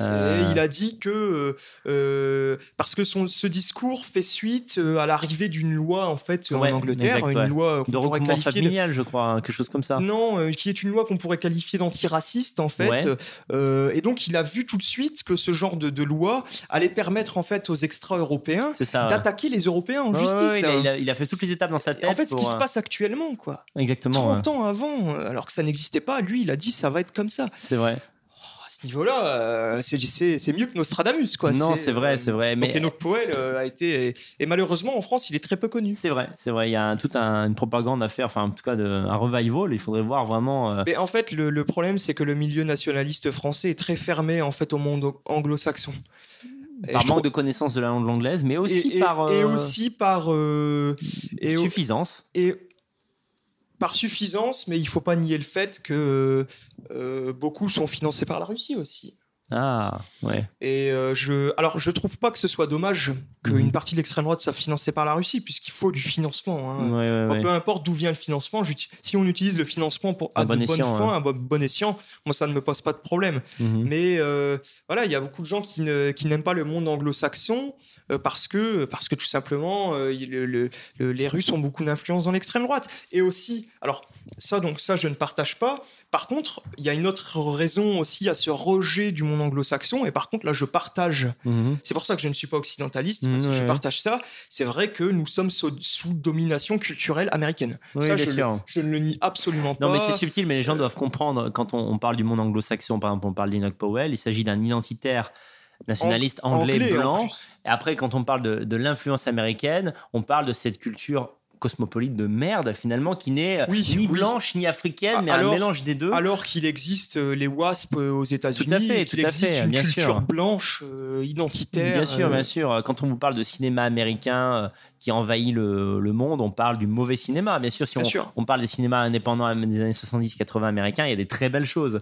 C'est, euh, on Bien parle sûr, bien sûr. la même dans le cinéma mainstream, il y a eu des très bonnes choses.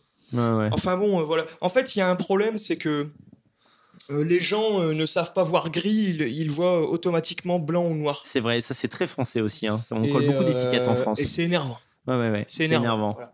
Moi, je ne suis ni du côté russe, ni du côté opposé. Euh, et je n'ai absolument rien contre l'un ou contre l'autre. Oui, oui, tout à fait. Voilà. Non, non, mais tu, tu as raison euh, de souligner là-dessus. On a l'impression que dans certains pays, avoir un parcours transversal, par exemple, est valorisé. Et en France, c'est mal vu. Euh, Moi, c'est quelque chose que j'ai souvent subi. Les gens disent bah, Tu peux pas être sérieux, t'es un artiste, t'as les cheveux longs. Quoi. Je fais Mais, mais quel rapport? Genre, je peux, je peux pas m'intéresser à la politique parce que j'ai un look d'artiste. Enfin, mais c'est profond, les gens le pensent vraiment. C'est quand même dingue. C'est, c'est... C'est vrai, c'est, euh, mais euh, je pense que tu as raison, c'est très français. Ouais. Bah, en tout cas, c'est. c'est... Et on a une mentalité de merde, hein, c'est reconnu partout sur la planète. hein. Euh, le, français est, le français est un con. Hein. Euh, ouais, ouais, C'est un mec qui râle tout le temps, il fait chaud, euh, il râle, il fait froid, il râle. euh, on met la droite au pouvoir, il râle, on met la gauche au pouvoir, il râle. euh, le français râle pour tout. On va dire grincher quand t'es au sommet du monde, c'est pas très grave, mais enfin, quand tu, te, tu Oui, mais- dégringoles comme les Français Oui, aujourd'hui, voilà, euh, si- un peu plus d'humilité, euh, s'il vous plaît. Parce qu'on quoi. a été, on a été, il faut, il faut reconnaître qu'on a été la nation la plus puissante du monde. On a été le pays le plus important du monde. Moi, j'aime à penser qu'on est encore un des pays les plus importants du monde. De Mhm. toute façon, ça se vérifie. Oui. Effectivement, on est dans une période de décadence totale.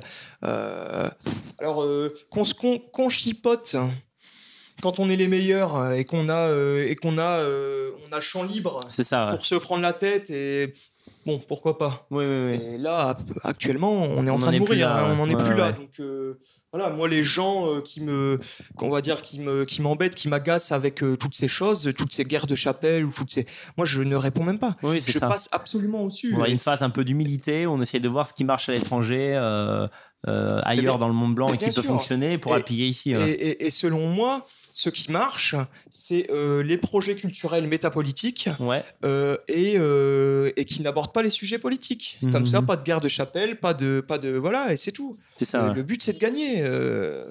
C'est clair. Moi, je veux pas perdre. Moi, le mec qui passe son temps sous pseudo avec une photo de, de, de- de je sais pas quoi, euh, en- avec un faux compte, et con- qui est constamment en train de descendre les gens, et Oui. qui, qui descend les gens, qui bougent, qui militent, etc. Euh, ce- ces gens sont, euh, sont, ils sont néfastes, ils sont contre-productifs, et il faut purger notre, Ouais. notre propre milieu. Il faut le purger, quoi. C'est vrai que c'est intéressant ce que tu dis parce que euh, je trouve que l'art permet de, réussir cet œcuménisme qu'on ne parvient pas à faire sur un plan strictement politique. Je donne un exemple.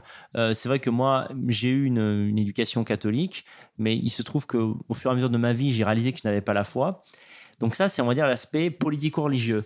Toutefois, je serais enchanté d'entendre de la musique sacrée écrite par des nations. Je la relayerais immédiatement, je trouverais ça Ouais, bien sûr, fantastique bien parce qu'en plus je l'écoute. J'écoute la musique baroque, j'écoute la musique ça- religieuse Ça, existe. de l'histoire européenne. Eh ben, je serais ravi que tu m'envoies ces Ça liens-là. existe. Euh, J'ai rencontré quelqu'un il y a pas longtemps qui fait de la musique classique. Euh, j'ai et malheureusement, euh, je... il faudrait que je me mette en contact avec lui, mais ça existe. Je sais que ça ouais. existe. Bah, tu vois, là, j'ai touché juste. Mais en tout cas, c'est pour dire que vraiment, c'est c'est deux niveaux. Euh, moi, je me sens encore profondément, culturellement, euh, on va Catholique. dire, euh, bah, catholique. euh, oui, parce que l'Europe a été catholique aussi. Mais je veux dire, c'est pour moi, ça fait partie de nous. Oui, bien Voilà, sûr. quand j'écoute du euh, c'est- pour moi, c'est vraiment mon sang palpite. Ah ben, moi, je suis d'accord. je... Mais ton sang bouillonne. Mon sang bouillonne, Ton voilà, c'est ça, pour être juste. je suis totalement d'accord avec toi. Moi, c'est pareil. Je suis. Alors, je ne suis pas. Je ne suis pas catholique. Mhm. Je n'ai même pas été baptisé, pour dire. Par contre, alors je me suis intéressé au catholicisme, je me suis intéressé aussi aux religions païennes euh, Ouais. que je que je porte, euh, que euh, auxquelles je, je- je porte de l'estime. J'ai Mhm. de l'estime pour les véritables païens, comme j'en ai pour les véritables catholiques. Oui. Et je et je suis euh, et je suis le premier à dire que effectivement culturellement la France est la fille aînée de l'Église et est, est un pays catholique. Oui, c'est Puisque vrai. c'est vrai, puisque nos ancêtres étaient catholiques. Alors les gens disent ouais mais non, nos ancêtres étaient païens. Et ben oui, mais bon, depuis 1500 ans, nos ancêtres sont catholiques. Euh, Bien sûr. alors moi, je ne crache ni sur les uns ni sur les autres. Euh, J'aime les catholiques euh, trad Mhm. qui euh, euh, sont des Européens et qui ont plus ou moins les mêmes idées que nous, Mhm. hormis sur le plan religieux, Ouais. mais au moins sur les idées, on va dire, de fond philosophique, euh, politique, sûr, etc. Et j'ai beaucoup de respect pour les gens euh, qui sont néo-païens, mais, mais euh, qui pratiquent, Authentiquement, ouais, ouais, qui- ouais. qui pratiquent ce- ce- ce- cette forme nouvelle de paganisme. Oui, oui. Puisque la majorité des, des néo-païens que j'ai rencontrés, et je, je précise que la majorité des païens que j'ai rencontrés, je les ai rencontrés avant de rentrer dans le milieu nationaliste. Oui. Et c'était il y a déjà une paire de temps, et c'était déjà comme ça dans ce, dans ce milieu-là. Et euh, la majorité des gens qui se prétendent païens euh, et qui s'énervent quand on, quand on en discute et qui crachent sur les catholiques constamment sont des gens qui en fait euh, euh, font un barbecue le jour du solstice Oui. euh, euh, et ou un tatouage avec une rune sur le bras. Et c'est leur seule peu- manière de vivre le paganisme. Alors ces gens-là, je les considère pas comme des paganistes, comme des, pa- comme des, des ouais. païens. C'est hein. un peu de la pause, on va dire. C'est pas, des poseurs, pas c'est des méchant, mais voilà. Mais le problème, c'est que 80% des néo-païens sont des poseurs. Mhm, mhm. Et, et 80% des, des, des nouveaux, des néo-cathotrades, ce sont des poseurs aussi, quoi. C'est ça. ouais. Et, tous ces gens se, se- se prennent la tête entre eux, Oui, alors oui. que, bon, voilà, arrêtez, quoi. Oui, en, en général, pas la peine, quoi. ceux qui, sont, qui ont sincèrement la foi n'ont pas besoin de, de démontrer quoi que ce soit Non, ils ont pas besoin. Donc ils font leur vie et puis La euh, foi, très, c'est bien, personnel. Exactement. ouais. C'est tout. Alors euh, j'ai dit à un de mes amis que, que tu allais passer dans l'émission. Alors c'est quelqu'un qui t'apprécie beaucoup, Ah. mais il m'a quand même posé une question un peu embarrassante pour toi et je la trouve très intéressante cette Ouais. question. Il m'a dit la musique de, de Rémi elle est super, mais elle est souvent elle est assez lugubre. Alors est-ce qu'il pense pas qu'il y a un désaccord, je dirais, euh, entre l'aspect un peu sombre, euh, menaçant, lugubre de ces sonorités et la, et la volonté d'harmonie qu'on cherche un peu dans le milieu national Non, il a raison.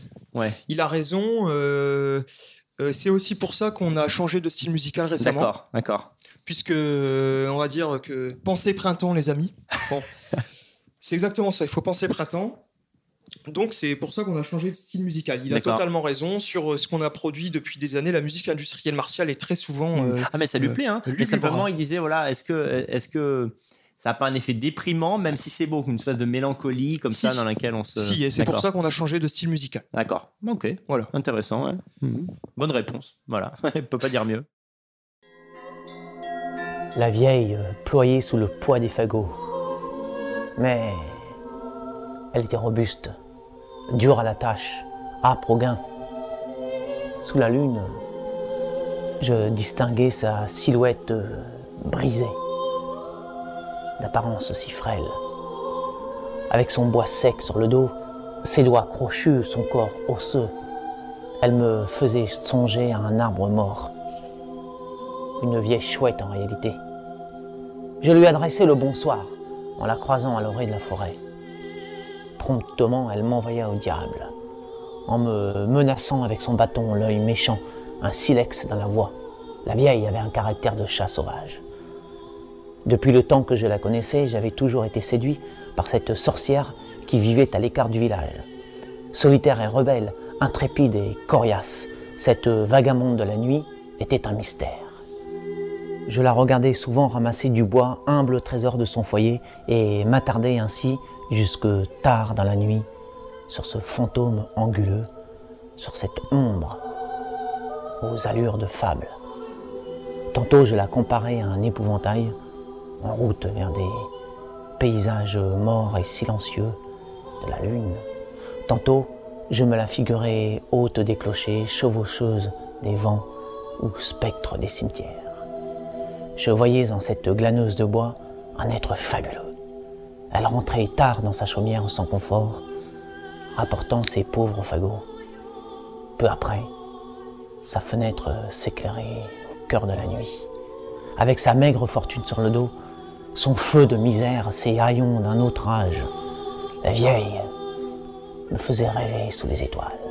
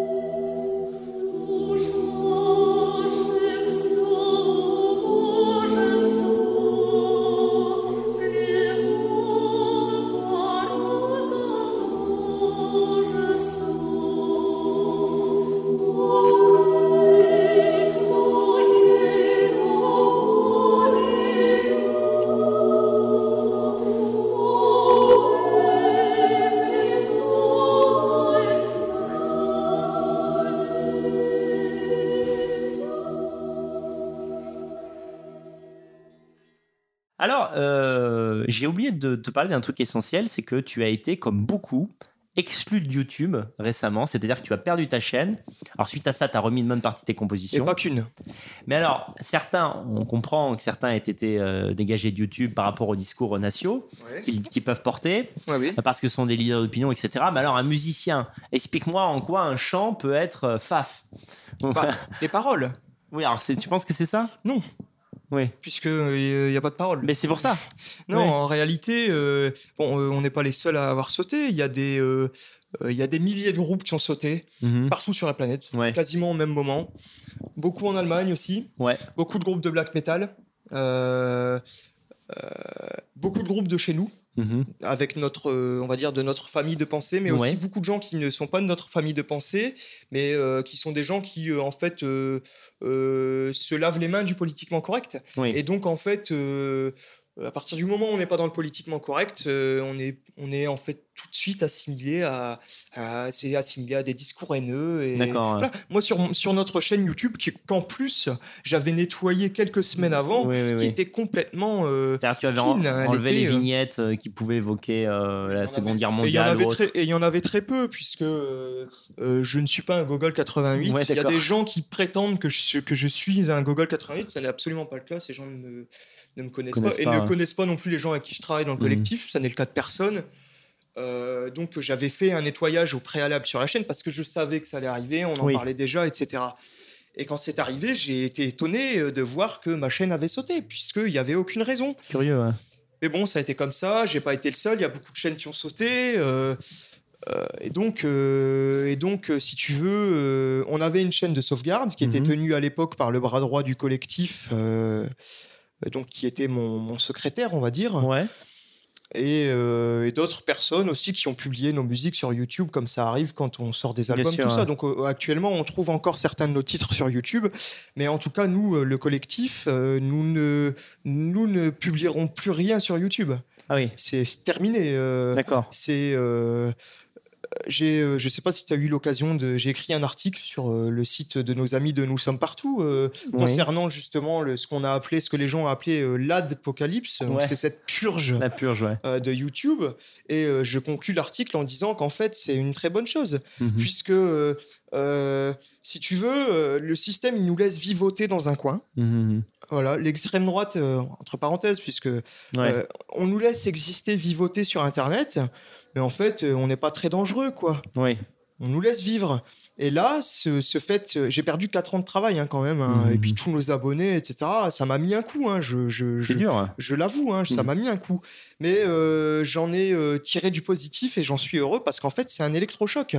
Et ça te rappelle qu'en fait, le, le- le premier ennemi à abattre, c'est le système. Et c'est le système qu'il faut abattre. Et, euh, et donc, YouTube, de, YouTube nous combat. Eh ben, très Au bien. moins, les, les camps sont, sont bien délimités maintenant. Voilà, c'est délimité. Euh, on sait à quoi s'attendre. Maintenant, les gens euh, qui continuent à rester sur YouTube, alors je comprends, c'est facile, c'est facile d'accès, c'est facile à publier, c'est la plus grande plateforme du monde, tout le monde va sur YouTube, etc. Ouais. Je te ra- je- je- on a perdu énormément de followers en passant sur BitChute, on a perdu énormément de monde qui ne sont pas Ça, des gens, sûr. voilà. Mais, euh, mais, mais c'est la guerre. Donc, euh, moi, je conseille à, tous euh, à tous nos amis et à tous les gens qui ont les mêmes, les mêmes pensées que nous, quand vous avez quelque chose à publier, une musique, une vidéo, quoi que ce soit, vous passez sur BitChute ou sur de- des sites similaires, plateformes. ouais. Euh, libres, qui, Mhm. qui ne sont pas censurés. Et... Maintenant, on a aussi Telegram qui remplace un peu les réseaux sociaux. peu à peu. Telegram, alors bon, c'est plus une messagerie qu'un réseau social. C'est vrai, mais Moi, je conseille Minds. comme ça. Moi, je conseille Minds. Oui, c'est vrai. Ouais. Minds ou Gab. Ouais. Voilà. Donc euh, moi, euh, euh, on est passé là-dessus. Tous les gens du collectif sont passés là-dessus. Je- J'essaye de pousser le plus de monde à passer là-dessus. Après, on peut aussi rester sur Facebook et YouTube, mais, on- mais il faut En aussi complément, on peut avoir le. sur ces réseaux-là, parce que Mhm. si tu sautes, au moins, t'as. Bien voilà. sûr, ouais, t'as cette sauvegarde, Alors, on va dire. Euh, bon, je, je suis désolé, je suis un peu volubile Non, sur non, le je sujet. prie. Bah, mais, attends, c'est toi l'invité. euh, sur, sur ce sujet en particulier, je trouve que moi, il y a beaucoup de gens euh, qui sont sur Facebook et YouTube et qui en fait se plaignent constamment de se faire striker, de se faire euh, euh, bloquer leur compte, ils recréent des comptes. Ils sont constamment se- en train de se plaindre oh, you- Facebook, la dictature, la pensée Et en fait, il reste dessus. Et en fait, ils restent dessus. Et en fait, ça leur plaît parce Mm. que ils se sentent exister. Ils se disent, oh, regardez, on est, je suis un peu traqué, je suis striké de, de Ouais, YouTube, voilà. Ça leur plaît en fait euh, Mm. de jouer les, les, les, les petits, le, le vilain petit canard, voilà. Ouais. Et, et en réalité, ils ne veulent pas lutter parce que s'ils voulaient lutter, ils seraient passés sur des réseaux annexes, comme nous on a fait, des réseaux qu'on ne peut pas pour censurer. créer du solide, ouais. Pour créer du solide, Mhm. pour créer du réseau, etc. Et en fait, ils se plaignent, mais ça ouais. leur plaît, c'est tout. C'est euh, vrai, c'est vrai. Oui, alors ce que font euh, les gens les plus pertinents maintenant, c'est euh, éventuellement maintenir une présence sur Facebook, Twitter, YouTube et Parce rabattre vers parce d'autres. que c'est euh, nécessaire. Voilà, parce quoi, que c'est temps que les- nécessaire. La faut- transition vers d'autres. Il faut aussi euh, être bon en communication. Ouais, donc il faut ouais. rester sur Facebook et YouTube, mais il faut rabattre sur les autres. Ouais. Mais alors, pour être concret, quel a été l'argument de YouTube quand ils ont fait sauter ta chaîne? Est-ce qu'il y a eu une... Incitation à la haine raciale. Ah oui, d'accord, par musique. Il y a des sonorités. Oui, oui, des sons d'orgue, peut-être des bruits de bottes, peut-être. euh, ouais. que sais-je, autre chose. D'accord, ouais. Incitation à la haine raciale. J'ai fait une demande, bien sûr, hein, pour Ouais, récupérer ouais. la chaîne. Je sais pas, j'ai eu une réponse euh, négative. Négatif, ouais. Euh, C'est quand même complètement fou, quoi. Alors, euh, pour rester sur la musique, parce que je voudrais aussi te poser des questions sur, euh, sur le nord de la France. ouais, avec plaisir. Euh, donc, sur- voilà, sur la- J'aime beaucoup ma région. Bah justement, voilà, on, on va y venir, mais comment les gens peuvent te rejoindre? Y a-t-il des, des, des produits artistiques qu'ils peuvent, qu'ils peuvent acheter? Où, où peut-on te trouver? Est-ce que de tête, tu te souviens des, des noms, des, je veux dire, de, un nom de page, un Ah, site de- web de- Des nôtres Ouais, ouais, Ah oui, bien de sûr, sans Teuz, problème. de, toi. ouais. Eh bien, c'est simple, il suffit de taper Teuz dans Google, Mhm, T-H-E-U-S-Z. D'accord. On a un site web. C'est le premier résultat. euh, que ce soit .com, .fr, .eu, on a acheté les noms de domaine. donc, euh, D'accord, a c'est SZ, c'est pas le contraire. hein. T-H-E-U-S-Z. Ça fait un peu slave d'ailleurs, mais Ouais, bon, comme j'ai des origines slaves, ça ne me dérange pas. Ouais. Donc on a un site internet, Oui. on a une page Facebook, Mhm. euh, on a un compte Bandcamp. Donc pour euh, l'écoute, on a une, une chaîne BitChute. Donc pour ce qui est de l'écoute et du téléchargement, bon, ça se passe sur BitChute et Bandcamp. Euh, a posteriori, ça se passera sur notre site, mais bon, on l'améliorera Ouais, en temps voulu. Voilà. hein, pour l'instant, c'est Bandcamp, BitChute et Facebook. Et euh, alors, euh, notre premier album est toujours disponible en version physique. Mhm. Euh, alors, c'est de la musique industrielle martiale. Par contre, euh, il est toujours en vente sur le site du label School Line. Mais bon, si on va sur notre site ou sur nos pages, voilà, on trouve facilement le, Je le lien. mettrai un lien vers tout ça. ouais. Ceci dit, je te conseille pas de mettre le lien et je ne conseille pas aux gens d'acheter notre album en version physique D'accord. puisque euh, on est assez en froid avec notre label. Alors vous pouvez le faire, hein, ça, ça me dérange pas, mais euh, Bon, soyons très clairs, c'est que ça ne t'apporte pas ça d'argent. ne m'apporte, ça ne me rapporte rien Oui, et euh, et euh, ça rapporte à quelqu'un avec qui tu t'es fâché en gros. Donc, bah, je me suis pas fâché, Ouais. c'est juste que ce sont des, des gens incompétents. D'accord. Bon, Et voilà, moi je, je, je, je- je- je n'aime pas les, les incapables, donc euh, voilà. Je suis, en froid avec eux. Mais par contre, on peut toujours télécharger le premier album, euh, soit gratuitement, Mhm. ou soit à prix libre. En fait, toutes nos musiques sont en téléchargement à prix libre. Donc tu donnes 0 euros ou tu donnes 100 euros. D'accord, ok. Si vous voulez nous soutenir, voilà. On peut le faire uniquement de cette manière puisque le collectif, euh, et ça c'était une volonté pareil euh, dès le départ, le collectif n'est pas déclaré de manière légale. Oui, vous n'êtes pas une asso, vous n'êtes Ouais. pas un... C'est-à-dire que moi, si demain je me fais arrêter, le, connect- le collectif continue de tourner. puisque intéressant. ouais. euh, la majorité des gens avec qui je travaille euh, utilisent Telegram, des comptes privés, des, donc voilà, on- Oui. des VPN. Donc c'est très difficile de. Ce sera très difficile de nous faire taire. Ouais, à terme. ouais, ouais. Quels sont, euh, après c'est peut-être un peu secret, mais quels sont vos projets à venir en fait Euh, euh, Des types musicaux que vous voulez aborder Peut-être d'autres formes d'art, je ne sais pas. Alors, il y en a une multitude, on Ouais. pourrait en parler pendant 10 heures, quoi. Mais bon, alors, bon, on va dire grosso modo. Ouais, pour mettre l'eau à la bouche. Alors, grosso modo, je conseille aux gens d'aller écouter nos derniers titres, euh, surtout ceux que je vais publier dans les semaines qui viennent. Ouais. Donc, la musique qui bouge, un peu électro, mais en même temps européenne. euh, si on aime les années 80-90, euh, on, y, on y trouvera son compte. Et comme c'est plutôt nos générations, euh, c'est vrai. généralement, ça nous plaît, on va dire. Ouais. Euh, donc, euh, on va sortir un nouvel album, un second album dans, ce- dans- dans ce genre musical-là. Alors, ça fait plusieurs mois que je cherche un label. Je ne trouve pas parce que si tu veux, tous les labels historiques de la musique industrielle martiale sont en train de mettre la clé sous la porte. Ils D'accord. ferment partout en France, en Allemagne.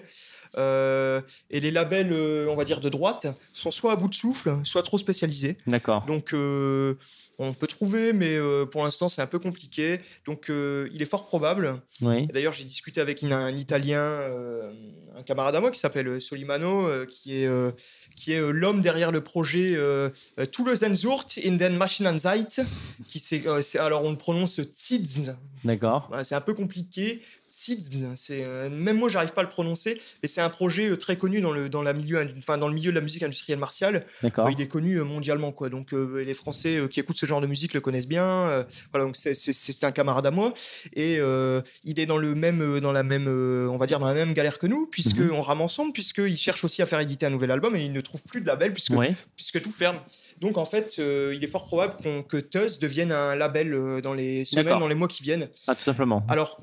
Euh, Premièrement, pour nous autoproduire. Oui. Alors moi, je suis contre à la base l'autoproduction. Oui. euh, par euh, comment dire par euh, par idéal Oui. Euh, parce que bon j'écris aussi des articles sur la sur la culture la nécessité de la culture et de la contre-culture Ouais. moi je pense que s'il n'y a pas euh, une- un gros rassemblement une grosse base st- stable avec des fonds avec des gens qui gravitent etc on peut pas lancer un, un mouvement contre-culturel puissant Ouais, ouais, il, faut, sûr. il faut un label mère tu sais Mmh, un- bien voilà. sûr. ouais. Ça a toujours fonctionné comme ça, ça fonctionne comme ça. Donc, donc voilà, c'est pour C'est un ça peu que par défaut pour l'instant, tu vas. Donc en fait, c'est pour ça que j'étais contre l'autoproduction parce que Mhm. je voulais un label euh, partageant nos idées, quelque chose qui puisse grand- grandir. Moi, ça me dérange pas de donner 80% de l'argent que je gagne en Oui. vendant mes CD à, à- à des gens qui militent. Et qui, fait les... et qui font le boulot pour que tu sois connu, Moi, ça- etc. et, et puis qui partagent nos idées. Oui, tout Moi à ça, fait. moi, ça ne me dérange absolument pas. L'argent, Oui. c'est c'est pas, c'est pas, ça m'intéresse pas l'argent. Donc, euh, euh, Bah, c'est surtout que c'est un métier en soi, la distribution. De la même manière plus. que moi, je Alors- suis devenu éditeur parce que je n'avais pas le choix. Alors, Mais j'aurais préféré me concentrer sur la production artistique et Voilà. que quelqu'un s'occupe de ma promotion. moi, moi aussi, hein. moi, je te l'avoue. Par Ouais. contre, euh, c'est pas quelque chose euh, qui, euh, que, que je ne connais pas puisque j'ai toujours vendu des CD. Donc euh, tenir un label, c'est pas quelque chose Oui, qui oui. va me poser beaucoup de problèmes. Donc si tu veux, Tuzz va devenir un label avec cette personne et aussi avec d'autres personnes. Donc voilà. Donc d'abord pour nous autoproduire. Mhm. Et puis euh, ensuite, une fois qu'on se sera autoproduit, au- aussi bien lui que moi, euh, l'argent euh, qui restera, qui n'ira ni dans ma poche ni dans la sienne, ira pour produire des nouveaux artistes, de jeunes artistes, de nouveaux ouais. groupes entièrement, si possible leur payer des sessions en studio, un bon mixage, etc. Et, pro- et Mhm. et voilà, je pense que le il faut, il faut lancer la bataille culturelle euh, de, de- de- de manière frontale. Ouais, c'est bien, tu es, tu es très motivé, ta Mais, personnalité attachante, très énergique. À chaque, fois que, à chaque fois que les gens me rencontrent, de toute façon, c'est la chose qui retiennent, c'est ma motivation. Effectivement, j'ai Ah une, ouais. motivation euh, qui est. Qui est euh, ça m'étonne moi-même d'ailleurs parfois. euh, ouais, bah, c'est des caractères, a suis des gens comme ça. en constamment en fait en train de, de faire ces choses quoi. Mhm. Et bon, et j'ai travaillé aussi à côté. Alors le travail me prend, mais je suis mon propre patron, donc euh, Ça va, ouais. je, je négocie mes horaires comme je le souhaite et surtout je suis, je suis indépendant, je suis pas salarié. C'est aussi euh, Ouais, ça, c'est précieux. ouais. bah, c'est la liberté. hein. Mhm. Tu gagnes ton propre argent, euh, personne te pose de questions, tu en fais ce que tu veux. C'est euh, Mhm. voilà, le- l'argent, c'est l'esclavage et la liberté en même Oui, temps. oui, oui. Voilà, Non, mais euh, c'est euh, l'énergie, c'est important. C'est qu'on a tout un monde à reconstruire, on a un continent à reconquérir euh. Réellement et Euh, Bien sûr, psychologiquement. bien sûr. Et, le- et il faut bien avouer que le milieu de l'extrême droite française pue la défaite. Et Oui, c'est ça. il est ça. rempli de dépressifs. il- de on est constamment. euh, alors après, je, je jette pas la pierre. hein, euh, chacun a ses parts de marché. Oui, euh, oui, oui. euh, évidemment, mais on est constamment dans l'information négative. C'est-à-dire que toute la journée, le mec, il est sur son Facebook et il est abreuvé de Georgette, 85, Mm. 85 ans, était ou violée par un migrant. Ouais. Constamment, toute la journée, des, des informations comme ça qui te rendent malade. La ça tristesse, on- la ressent malade. tous face à une actu qui est déplorable, mais d'un autre côté, euh, au quotidien, il faut bien créer des choses. Il faut euh, du positif. Voilà, voilà, il faut. Moi, je, moi, Faut je, lutter. moi, je comprends que le, que le milieu pue la défaite et que les gens soient dépressifs parce que, Mhm. parce que quand tu, quand constamment toute la journée, tu es dans des, des, des meurtres, des machins et tout, tu, tu, tu pas être bien, tu deviens malade, Mm, vraiment. C'est sûr. Hein. faut sortir de ce, de ce cercle infernal et il faut, euh, il faut, il faut euh, Créer, composer, euh, y croire. Et puis surtout, il faut avoir un, un mode de vie plus sain, c'est-à-dire il faut, euh, il faut être actif la journée, il faut faire du sport, il faut, il faut, il faut manger correctement, il faut, c'est, c'est un, c'est un ensemble. Je veux dire, un- comme on dit un esprit sain dans un corps sain, c'est, c'est totalement vrai. hein. Quand, Mm, Si on se sent mal physiquement, on se sent mal mentalement. hein. Donc, euh, bien sûr. voilà. Je pense qu'il y a beaucoup de gens qui passent beaucoup trop de temps devant leur ordinateur en fait. Et Je rigole parce qu'au moment où tu dis ça, une épreuve qu'on a à subir, c'est qu'il y a des tam-tams on dehors. entend les djembés, ça gueule en africain, c'est magnifique. La culture française de souche. Voilà, mais là, vous l'entendez peut-être pas parce que les micros sont directionnels, et tant mieux pour vous. Alors, tu, tu, euh, est-ce que tu as toujours habité dans, dans le nord de la France? C'est ta région de naissance? Oui, c'est ma région de naissance. Est-ce que dans ta musique, euh, alors c'est un peu subtil, mais est-ce qu'il y a une coloration, euh, euh, une atmosphère qui pour toi évoque le nord et- Ah, C'est une jolie question. C'est Bah, la, c'est la première fois qu'on me la pose, c'est une super question. Bah justement, je vais rembrayer parce que du coup, on parlait des projets, puis Ouais, j'ai pas. bah ouais, ouais, ouais, ouais, t'as pas fini, ouais. alors, je, euh, bon, je, je ne pense pas. Ouais. Je ne pense pas qu'il y ait une coloration particulière parce que, parce que je suis du Nord et que les premiers membres du collectif étaient du Nord. Parfois, par contre, il peut y avoir euh, dans certaines musiques euh, euh, des sons que j'ai enregistrés dans notre région. Donc, Ah oui, qui, d'accord, sont, ouais. euh, voilà, qui parleront aux gens qui connaissent, qui ont déjà entendu ces sons, qui sont des sons spécifiques euh, de ma ville ou de. voilà. Par contre, pour embrayer là-dessus, euh, je souhaite déclarer une association là euh, sous peu. En fait, j'ai déjà le dossier. Il me reste à déposer le dossier et que je monte avec euh, avec ma compagne et des amis, un ami d'enfance.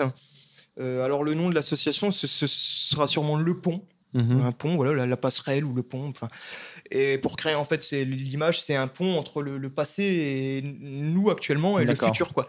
Et en fait, je veux faire produire un CD. Alors là, c'est pour ça que je suis obligé de monter une association parce que c'est un budget énorme et donc je veux absolument faire des demandes de subvention parce que je je peux pas sortir cet argent de ma poche. On parle de, de 10 000 euros, quoi. Ouais, Donc, moi, je peux pas, je les ai pas actuellement. Et, Ouais, voilà.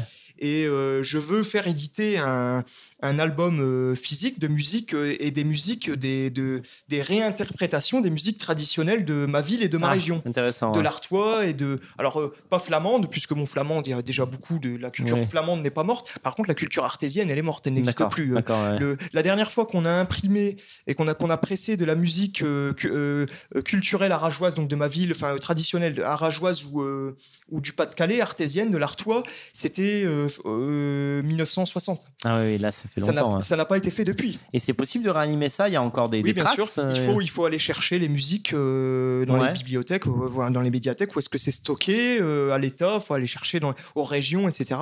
Il faut tout réécrire, les partitions, les- Ouais. et, les, et les réinterpréter, les enregistrer. C'est un travail monstre. Et il y en a au moins pour 10 000 euros, je dirais même plus. Quoi. Ah oui. Mais c'est un projet qui me tient à cœur vraiment, quoi. Tu vois, je je, je, je suis pas que danteuse, quoi. Je suis aussi Non, je- non, non, mais c'est dans plein intéressant. de trucs à côté, quoi. Et, Mhm. euh, et là, quoi, c'est ma ville, quoi. C'est Pendant que tu parles, je- ça me fait penser à quelque chose sur le- le- l'impact de, de la culture.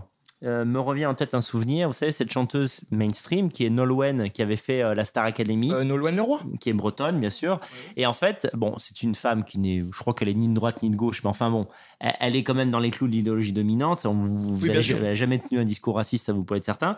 Mais en fait, via, euh, elle a fait quelque chose, c'est qu'elle s'est fait connaître avec des, en chantant, euh, on va dire, euh, tout ce qui passe à la radio tout le temps. Des reprises de musique. Et puis finalement, après, elle- est revenue, on va dire, à des chants bretons. Et moi, je connais trois nanas qui, à présent, sont identitaires et qui, en fait, le sont devenues via Nolwenn Leroy. C'est génial. Tu vois, ça, non, mais c'est pour dire. C'est Alors que c'est même pas une meuf de droite. C'est juste quelqu'un qui, à un moment donné, a dit Je vais faire de la culture bretonne.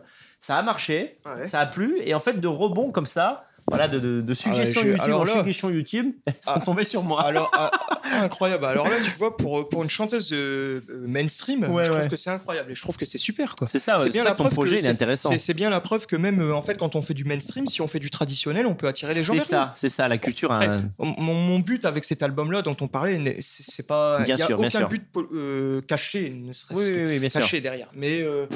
Euh, euh, mais, mais- mais non, mais Oui, c'est oui, c'est- oui. c'est- Oui, c'est tu- génial. tu- Et, et, euh, moi, j'ai eu les mêmes échos, mais avec Mano. à Ah oui, exact. Mano, Panique Celtique, euh, c'est vrai. la tribu de Dana, le, le fils du forgeron.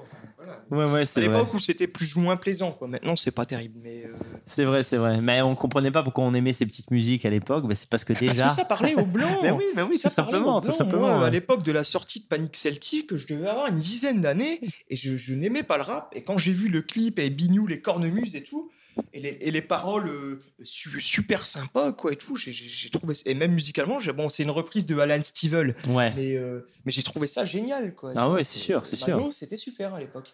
En tout cas, d'autres ouais. groupes comme ça. hein. si tu arrives à faire renaître ce- cette culture de, de ton département, de ta région, c'est Ah, fort. puis euh, vraiment, ça n'existe plus, quoi. Il y a, Je veux Mhm. dire, il n'existe même pas. euh, euh, De version enregistrée il- Non, il n'existe même pas d'association pour la défense de la culture artésienne et des traditions artésiennes. Ouais. Il existe des, des- des associations locales dans les villes et les villages qui Oui. maintiennent les, les traditions des villes et des villages. Oui. D'ailleurs, on a des traditions très prononcées à Arras et chez nous, puisque c'est Mhm. des tra- traditions euh, euh, à moitié germaniques, parce Mhm. viennent de Flandre, et euh, le reste qui nous vient de la côte et de la Picardie. Et Oui. C'est c'est mais c'est très germanique euh, Ouais, ouais, ouais. par chez nous hein. le Pas-de-Calais en fait c'est et la Flandre c'est c'est très germanique hein. C'est- Oui, oui, c'est- oui.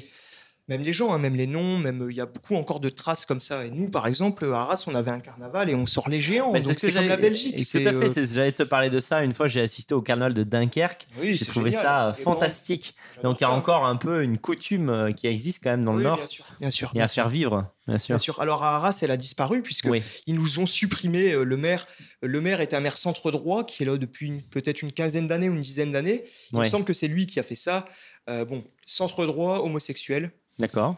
Je précise parce Il que a le droit. Parce qu'il y a il des, a oui, droit. mais je le précise parce qu'il y a des influences puisque depuis qu'il est maire, on a eu euh, l'émergence d'un lobby LGBT dans une toute petite ville comme Arras. Quoi. Une association qui maintenant a pignon sur rue. Ils ont un, ils ont un, un bistrot qui fonctionne très bien. Il y a une gay pride dans ma ville. D'accord. C'est incroyable. D'accord, ouais. Euh, Donc voilà. bon, Oui, ça- alors ça- que bon. J'imagine que vous poursuiviez pas les, les homosexuels à, coups de, à coups de lance-flamme avant. Mais quoi. non, mais Bon, ma mais ville bref. est une ville plaisante et Ouais. jamais personne n'a eu de problème là-bas. Enfin bon, Ouais, c'est ouais. pas le souci. Donc ce maire, si tu veux, a, voilà, il a fait disparaître le carnaval. Le carnaval des rats qui était le, le- le carnaval d'Arras. Mon Dieu.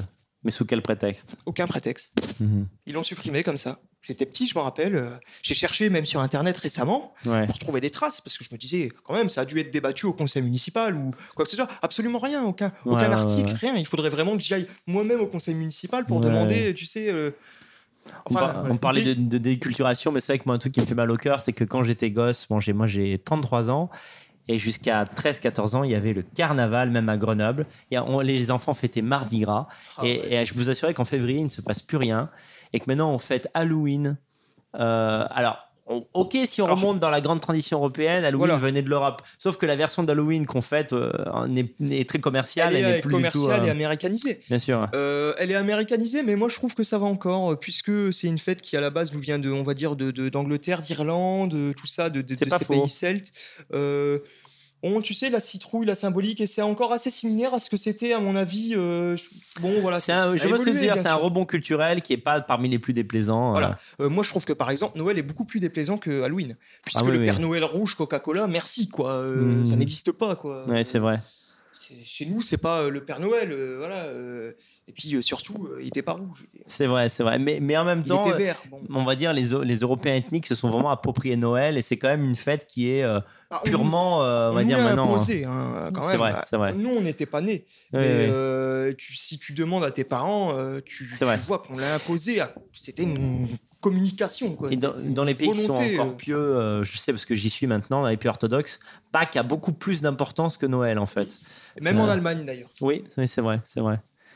Mais d'ailleurs, en- Allemagne, ils ont, ils ont Saint-Nicolas, il me semble aussi. Donc c'est le, je crois le 8, le 8 décembre, non, le 6 décembre, quelque chose Ah, comme je ça. saurais pas te dire. Ouais, ouais, je ouais, saurais ouais. pas te Donc dire. c'est un Noël avant l'heure, mais qui est très ancré, très Mais, enraciné dans la euh, culture. Mais, mais effectivement, en fait, plus, euh, plus on va vers l'Est, et plus euh, les traditions euh, ça, sont, sont présentes. Et en France, en fait, les, les traditions n'existent quasiment plus, sauf chez les gens qui pratiquent les catholiques, on va dire, Mhm. les, les- et chez les gens qui essayent de faire revivre des traditions, Oui, ou de faire revivre du folklore, même, ce qui est encore plus dur que faire revivre une tradition. Puisque les traditions sont censées ne, ne- ne pas être mortes. Oui, bien sûr, bien sûr. Donc, bien sûr, euh, ouais, tout à fait. euh, mais, euh, mais, euh, mais en France, en fait, les seules, les seules choses qu'on respecte, c'est les jours fériés, les, les, les, les- les jours fériés, les, traditions, les traditions républicaines, en fait. C'est- les seules choses qui sont respectées, qui fonctionnent vrai, en France. c'est incroyable, la fête de la fédération, enfin le 14 juillet, par exemple. euh, où, Ouais. Bon, Ouais, ouais, tout. pour- moi j'aime bien, j'aime bien les jours de fête parce Mhm. que les, ces jours de rassemblement, euh, c'est, euh, c'est voilà, main dans la main, la Ouais. nation, le, le sang, la... enfin plus maintenant, mais euh, pour moi c'est ça quoi. Et puis le fait de rencontrer tes semblables, tes voisins, tes frères, tes voilà. C'est moi Oui, je- on n'est je- pas des rabat-joie, c'est juste Voilà. qu'il faut voir euh, ce que les fêtes veulent dire. moi fait, j'adore ça, mais malheureusement les fêtes ne veulent plus rien dire. Quoi. Mhm. Faites le 14 juillet, la fête de la fédération, bon les gens vont voir le feu d'artifice, ils savent même pas pourquoi quoi. C'est ça, ouais. C'est sympa, c'est bien, mais euh, moi j'ai- ça me fait mal de fêter une fête républicaine. Bien sûr. Bah, dans une, une manière analogue, euh, la fête de la musique pourrait être une très belle chose. C'est une saloperie. la fête de la Mais, mais, maintenant- mais ce que ça en est aujourd'hui, euh, la, fête de alors la fête de la musique et j'en parlais bon c'était il y a peu ouais. donc j'en ai parlé justement avec des gens et euh, bon j'ai un point de vue assez tranché sur le sujet alors tous les ans je vais y faire un tour hein, je suis Mhm. déçu tous les ans comme d'habitude j'y fais un tour mais euh, quand je peux bah, en fait le, le souci de la fête de la musique et de Jack Lang qui est une véritable saloperie aussi Ouais. c'est lui qui a imposé la fête de la musique hein.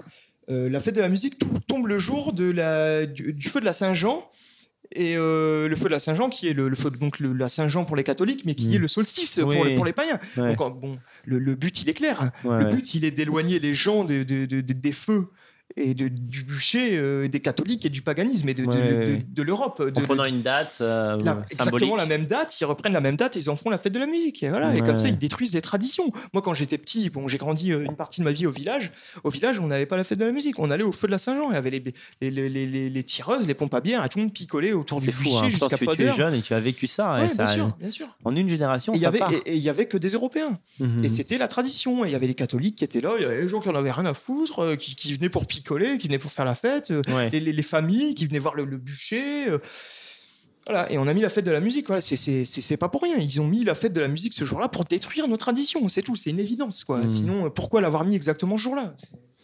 Comment on vit aujourd'hui dans ta, dans ta région? Est-ce que tu dirais que c'est un endroit plus préservé que d'autres? Est-ce que tu t'y sens encore bien? Tu peux être sincère. Hein, si... C'est euh, partout en France, il y a des endroits prés- préservés. ouais. Partout en France, il y a des endroits envahis et des endroits préservés. Euh, dans ma région, il y a Calais. Mhm. C'est vrai. Euh, Il y a Lille. Mhm. Lille, c'est comme Paris, c'est la même chose, hein, la même Mhm. population. Peut-être un peu moins, c'est Oui. un peu moins exagéré, mais c'est pareil. Ma ville, il y, a, il y a de plus en plus Mhm. de l'immigration extra-européenne, euh, mais il fait encore, euh, il fait encore bon vivre Encore dans bon ma vivre, ville. Et euh, il y a beaucoup de gauchistes, mais Mhm. euh, il y a beaucoup de blancs. euh, ouais. C'est assez serein. euh, La campagne autour, c'est c'est calme. C'est Ouais. Voilà. Après, je suis pas très. euh, Il faut pas me poser de questions sur ma région ou sur ma ville, puisque je, je Forcément, suis. ta région de cœur, bien sûr. identitaire. Donc Hmm. moi, je, je pourrais mourir pour défendre ma région. Je quoi, comprends, vois, même, donc, même si c'était vraiment. euh, je- je- J'en suis amoureux, donc je vais pas dire du mal. Je, suis réaliste, mais euh, voilà, j'ai quand même un regard qui est un regard positif sur ma région. Ouais. Oui, oui, donc je comprends. Donc en fait, euh, de toute façon, même si c'était bien pire que ça, tu es attaché, tu es enraciné, tu n'envisages pas de partir. En tout cas, tu, tu voudrais. euh, Alors, euh, je ne l'envisageais pas, mais Ouais. je t'avoue que comme je suis dans l'optique de fonder ma famille, Ah. comme tout le monde, et Oui, puis c'est, tout le monde doit fonder une famille. euh, D'accord, oui, oui, bien sûr. Surtout nous, hein, je veux dire. C'est clair. Tout le monde doit fonder une famille. C'est. Merci de le rappeler. C'est très important. Ouais, ça coule pas de source pour beaucoup de gens. Je trouve ça dommage d'ailleurs. Ouais. Euh, avec ta compagne, euh, vous envisagez bah, peut-être. en fait, c'est moi, c'est pas elle. Euh, Moi, euh, pour euh, des raisons financières et aussi culturelles, je pense euh, partir euh, peut-être en Bulgarie ou même peut-être hors UE. ah oui, d'accord. Peut-être, ouais. peut-être. hein. Je, pour l'instant, je cherche, je mets de l'argent de côté, mais il est pas. euh, c'est possible que. D'accord, d'accord. Dès que j'ai un enfant, il est fort probable que je parte. Ouais. D'accord, donc tu- à travers l'art, tu voudrais quand même euh, maintenir ce, ce lien avec ta région de naissance et Ah, tes bien racines, sûr, bien sûr.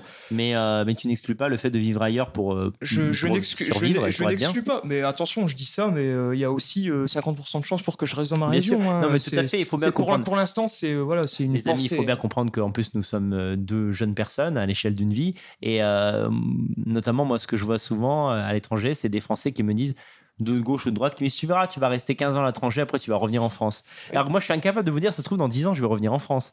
Euh, mais euh, c'est vrai qu'en ce moment il y a, il y a une réalité qui est cauchemardesque en France et on a ce désir de la fuir pour surtout pour mettre les nôtres euh, en sécurité nos proches Alors, moi, je. Euh, bien sûr, il y a, tu, tu dis cette réalité Ouais. cauchemardesque en France, c'est cette question culturelle et migratoire, mais euh, c'est pas la raison première pour laquelle moi je me suis intéressé au, au white flight. C'est une raison financière en fait. ah oui Tout simplement, puisque en France, si tu veux acheter une maison, bah, il faut 100 000 euros. c'est Et clair en Bulgarie, il faut euh, 12 000 euros. ouais ça c'est Donc vrai euh, voilà, c'est tout. C'est vrai qu'on oublie un peu Moi- dans, dans nos milieux de rappeler l'essentiel c'est qu'on a avant tout pas l'argent Oui, pour non, acheter mais en voilà, France alors quoi. si tu veux, moi je. euh, alors bon, moi j'aime pas me, me décrire politiquement de Mhm. gauche ou de droite ou anarcho, machin, j'ai une pensée un peu. euh, un peu, euh, on va dire, ultra-libertaire. ouais en, en fait, anarcho-capitaliste, un peu, si tu veux. Donc, moi, je considère que l'argent, c'est la liberté. Après, Oui. je parle personnellement, hein, Ouais, je parle ouais. pas pour un État, pour un système entier. hein. Je, Oui, je oui. parle pour moi, ma condition. Pour moi, l'argent, c'est la liberté. Et euh, la propriété, c'est la liberté Mhm. quand tu es propriétaire de, et c'est pour ça que j'aime beaucoup les États-Unis sur ce point-là, Oui, oui, sur la vrai. propriété Qui est privée, qui est fondamentale d'ailleurs. Et j'aimerais que ce soit le cas en France, mais ça n'est pas le cas. Euh, Pour moi, la propriété, c'est euh, alors pour les gauchistes, la propriété, c'est le vol. Pour moi, c'est la liberté. Ouais, ouais, ouais. Euh, et voilà, je pense que si, à partir du moment où je, si j'achète une maison, par exemple en Bulgarie ou peu importe où ailleurs, euh, là, je serais vraiment serein. c'est ton chez toi, chez moi, quoi. etc. Et euh, à partir de là, je peux faire ce que je veux. Oui, c'est oui, ma oui. base d'opération. Et... Parce que actuellement, bon, bah, je suis pas propriétaire, je suis locataire. non, mais et- tu as raison de rappeler l'essentiel. Beaucoup de jeunes sont, la plupart des jeunes en fait sont dans cette position. Et il y a l'économie, il y a les fonds, et il y a aussi le travail, ouvrir un commerce. Les gens qui essaient d'ouvrir un commerce en France, mais ils galèrent à fond. Euh, je veux dire, euh, parfois c'est. Je connais beaucoup de gens aussi qui ont un peu fait fortune à l'étranger, qui ensuite reviennent en France Ouais, ouais. avec l'argent qu'ils se sont fait. Donc il y a quand même Oui. ce désir de. Revenir, qui hein. C'est. euh, Je connais des gens qui ont fait la même chose. Et, euh, et pour rebondir là-dessus, euh, ce- cette histoire de white flag, je comprends qu'on puisse être contre. On Oui. dit c'est un abandon, on quitte le terrain et tout. C'est pas si faux, c'est vrai que Ouais, par ailleurs, donc on n'est plus sur le terrain en France, quoi. Si ça, si, si demain ça chambarde en France, ben, c'est vrai. plus là. Même Mais euh, comme la guerre n'est pas déclarée, c'est dur en fait. Ah, En fait, la guerre est déclarée, mais c'est pas une guerre physique, c'est pas une guerre militaire, c'est une guerre de. de, de, de- Voilà, Ouais. on est attaqué par des gens qui disent euh, clairement euh, on va vous dominer avec le ventre de nos femmes. Ouais, ouais, ouais. Donc euh, voilà, co- comment tu veux être en guerre con- contre ça? C'est trop difficile. Bah, tu peux mener ta guerre individuellement, mais en tout cas, ça n'est pas, ça pas déclaré à l'échelle du la, pays. tu, tu peux la mener politiquement, culturellement, mais tu peux pas la mener avec les armes ou avec la violence. Ouais, c'est sûr. c'est problématique et c'est pour ça que d'ailleurs c'est une guerre, c'est du, du jamais vu ce qui se passe quoi. Mhm. Bon, Il y a toujours eu des changements de population, des immigrations sur l'histoire de la planète. Il y a des, des- des- des empires, des pays qui ont disparu à cause de Oui, ça. oui, on est, c'est vrai, on est d'accord. Mais historiquement, Rome est là- tombé, hein. Faut Oui, jamais bah, l'empire romain est tombé parce qu'il était trop grand et parce Mhm. qu'il n'était pas uni autour d'un même de quelque chose de central. Donc Mhm. euh, euh, de ce fait, moi je sais plus, je suis volu. Non, du coup, non, je- non, non, c'est- mon- très mais J'ai intéressant. perdu le fil. euh, Bah, je parlais écoute. du white flight, mais je sais plus exactement pourquoi. Euh, bah parce que tu disais que tu n'excluais pas le fait de partir à l'étranger et que le, le Wild Flight avait un- une base qui était, avant d'être natio, qui était économique, c'est-à-dire aller dans Oui, des pays. oui, voilà. Il y a plein de, je connais plein d'amis qui vont en Australie, mais franchement, c'est pas par plaisir. Ils n'ont pas envie d'aller dans un pays où il fait 45 degrés à l'ombre et où on peut se faire tuer par un scorpion en sortant de l'aéroport. Mais simplement, voilà, là-bas, il y a des jobs pour les mecs qui sont dans l'informatique, pour les mecs qui sont cadres. Euh, donc vrai, euh, voilà comme quoi. le Québec par exemple. Exact, il ouais. Euh, ah oui, donc ah moi j'ai des amis pareils qui sont au Québec. hein, Ouais, euh, voilà, il y a énormément de gens qui partent. Je disais ça parce qu'en fait, si tu veux, je pense que quand on a notre euh, système de pensée quand on pense comme, comme, comme nous.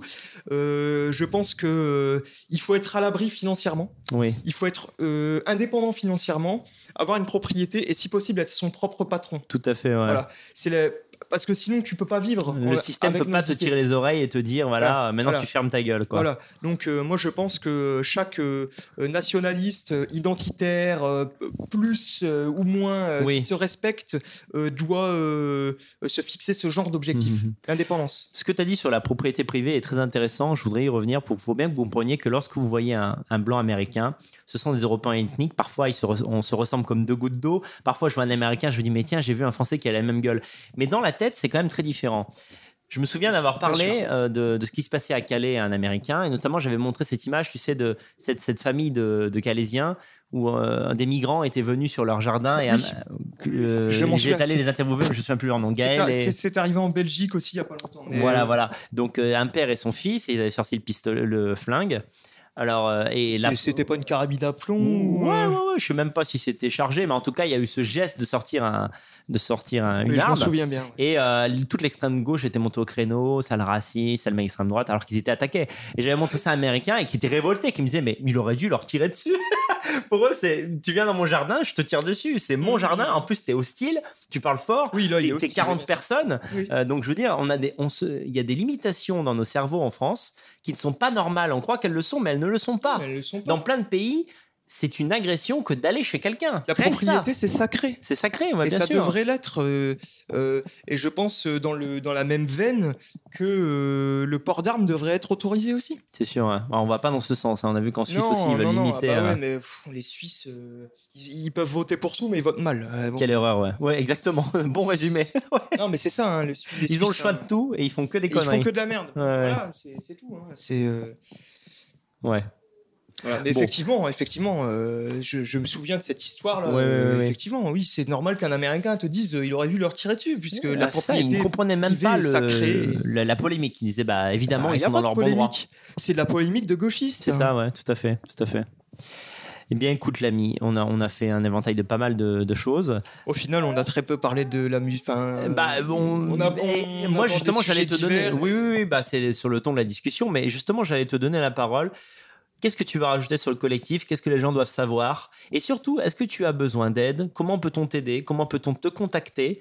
Euh, Voilà, si on veut aider ce collectif à réussir. Tu vas sortir un label, Bah. c'est un gros projet, c'est ambitieux. C'est- vraiment un gros projet, c'est vrai. Euh, bah, si on veut nous aider, euh, Ouais. le mieux, c'est encore d'écouter nos musiques Oui, et de les, et de les partager.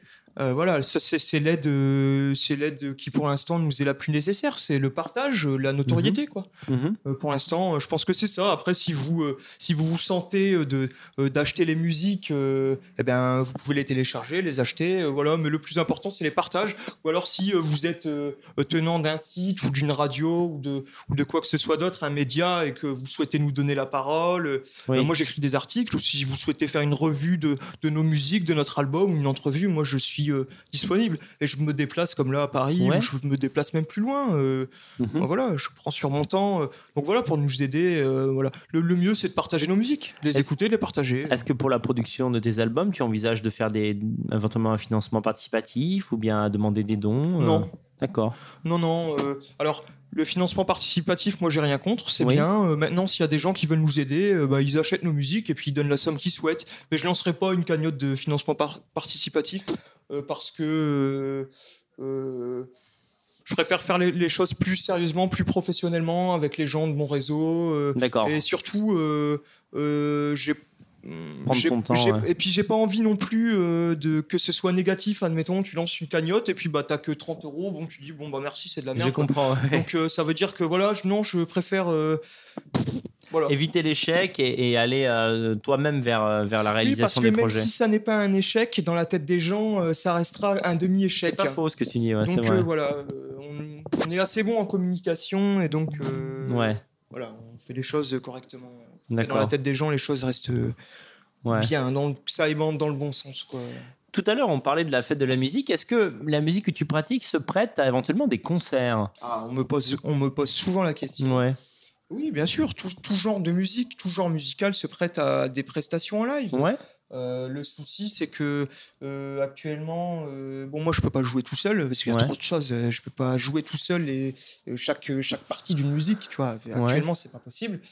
Euh, euh, et mes collaborateurs, mes musiciens, euh, généralement, sont pas en France. Ouais. Donc, si tu veux, le, le- de base, on pourrait pas se produire avec les gens, le, le même set de base, les mêmes artistes qui font les musiques. Pour, on- ce, ce serait pas possible. La seule chose qui est possible, c'est euh, rassembler des musiciens ici en France ou dans ma région et retravailler les musiques, faire un set, etc. Ça, c'est- totalement faisable. On me l'a beaucoup demandé, mais j'estime que pour l'instant, euh, on a trop peu de notoriété.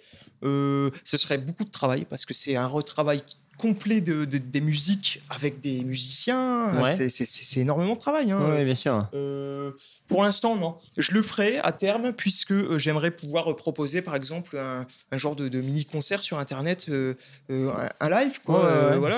Et, et pour les gens euh, qui voudraient nous faire jouer ou qui voudraient voir ce que ça donne en live, etc. C'est un projet, mais pour l'instant, euh, c'est dans les cartons. D'accord, ouais. ouais, ouais. Oui, parce que tu sais, il y a pas mal de fois où des gens font des conférences et en même temps il y a un concert. Ça permet à la fois de connaître un, Oui, on me l'a auteur. demandé un- plusieurs fois. euh, Il y a une logistique, on va dire, dans ton voilà. cas. Bon, pour pas- l'instant, c'est pas possible. Parce que c'est ok. pas organisé encore, mais à terme, ça se fera, ouais, bien sûr. D'accord.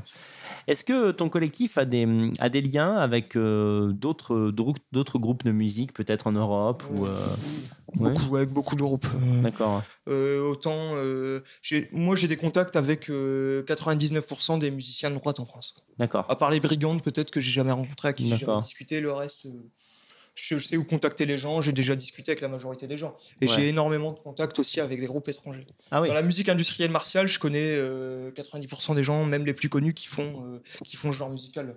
Ah, Des gens à qui j'ai déjà discuté, parfois que j'ai même rencontré. euh, Ouais. et dans d'autres genres musicaux aussi. euh, euh, donc oui, j'ai j'ai pas mal de contacts. ouais. D'accord. Très bien.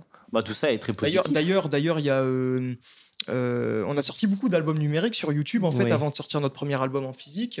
Et là, il m'en restait un dans, le- dans les cartons euh, que, je devais sortir, mais que j'ai toujours pas sorti. Qui, euh, euh, d'ailleurs, j'ai toujours pas le titre, mais je, je pense qu'il s'appellera Collaboration européenne ou Fraternité européenne peut-être. D'accord. c'était un album qui, chaque musique est une colla- collaboration avec un autre artiste. Ah, Donc il y a un, un ou deux Français, mais le reste c'est que des que, que des, des Européens quoi.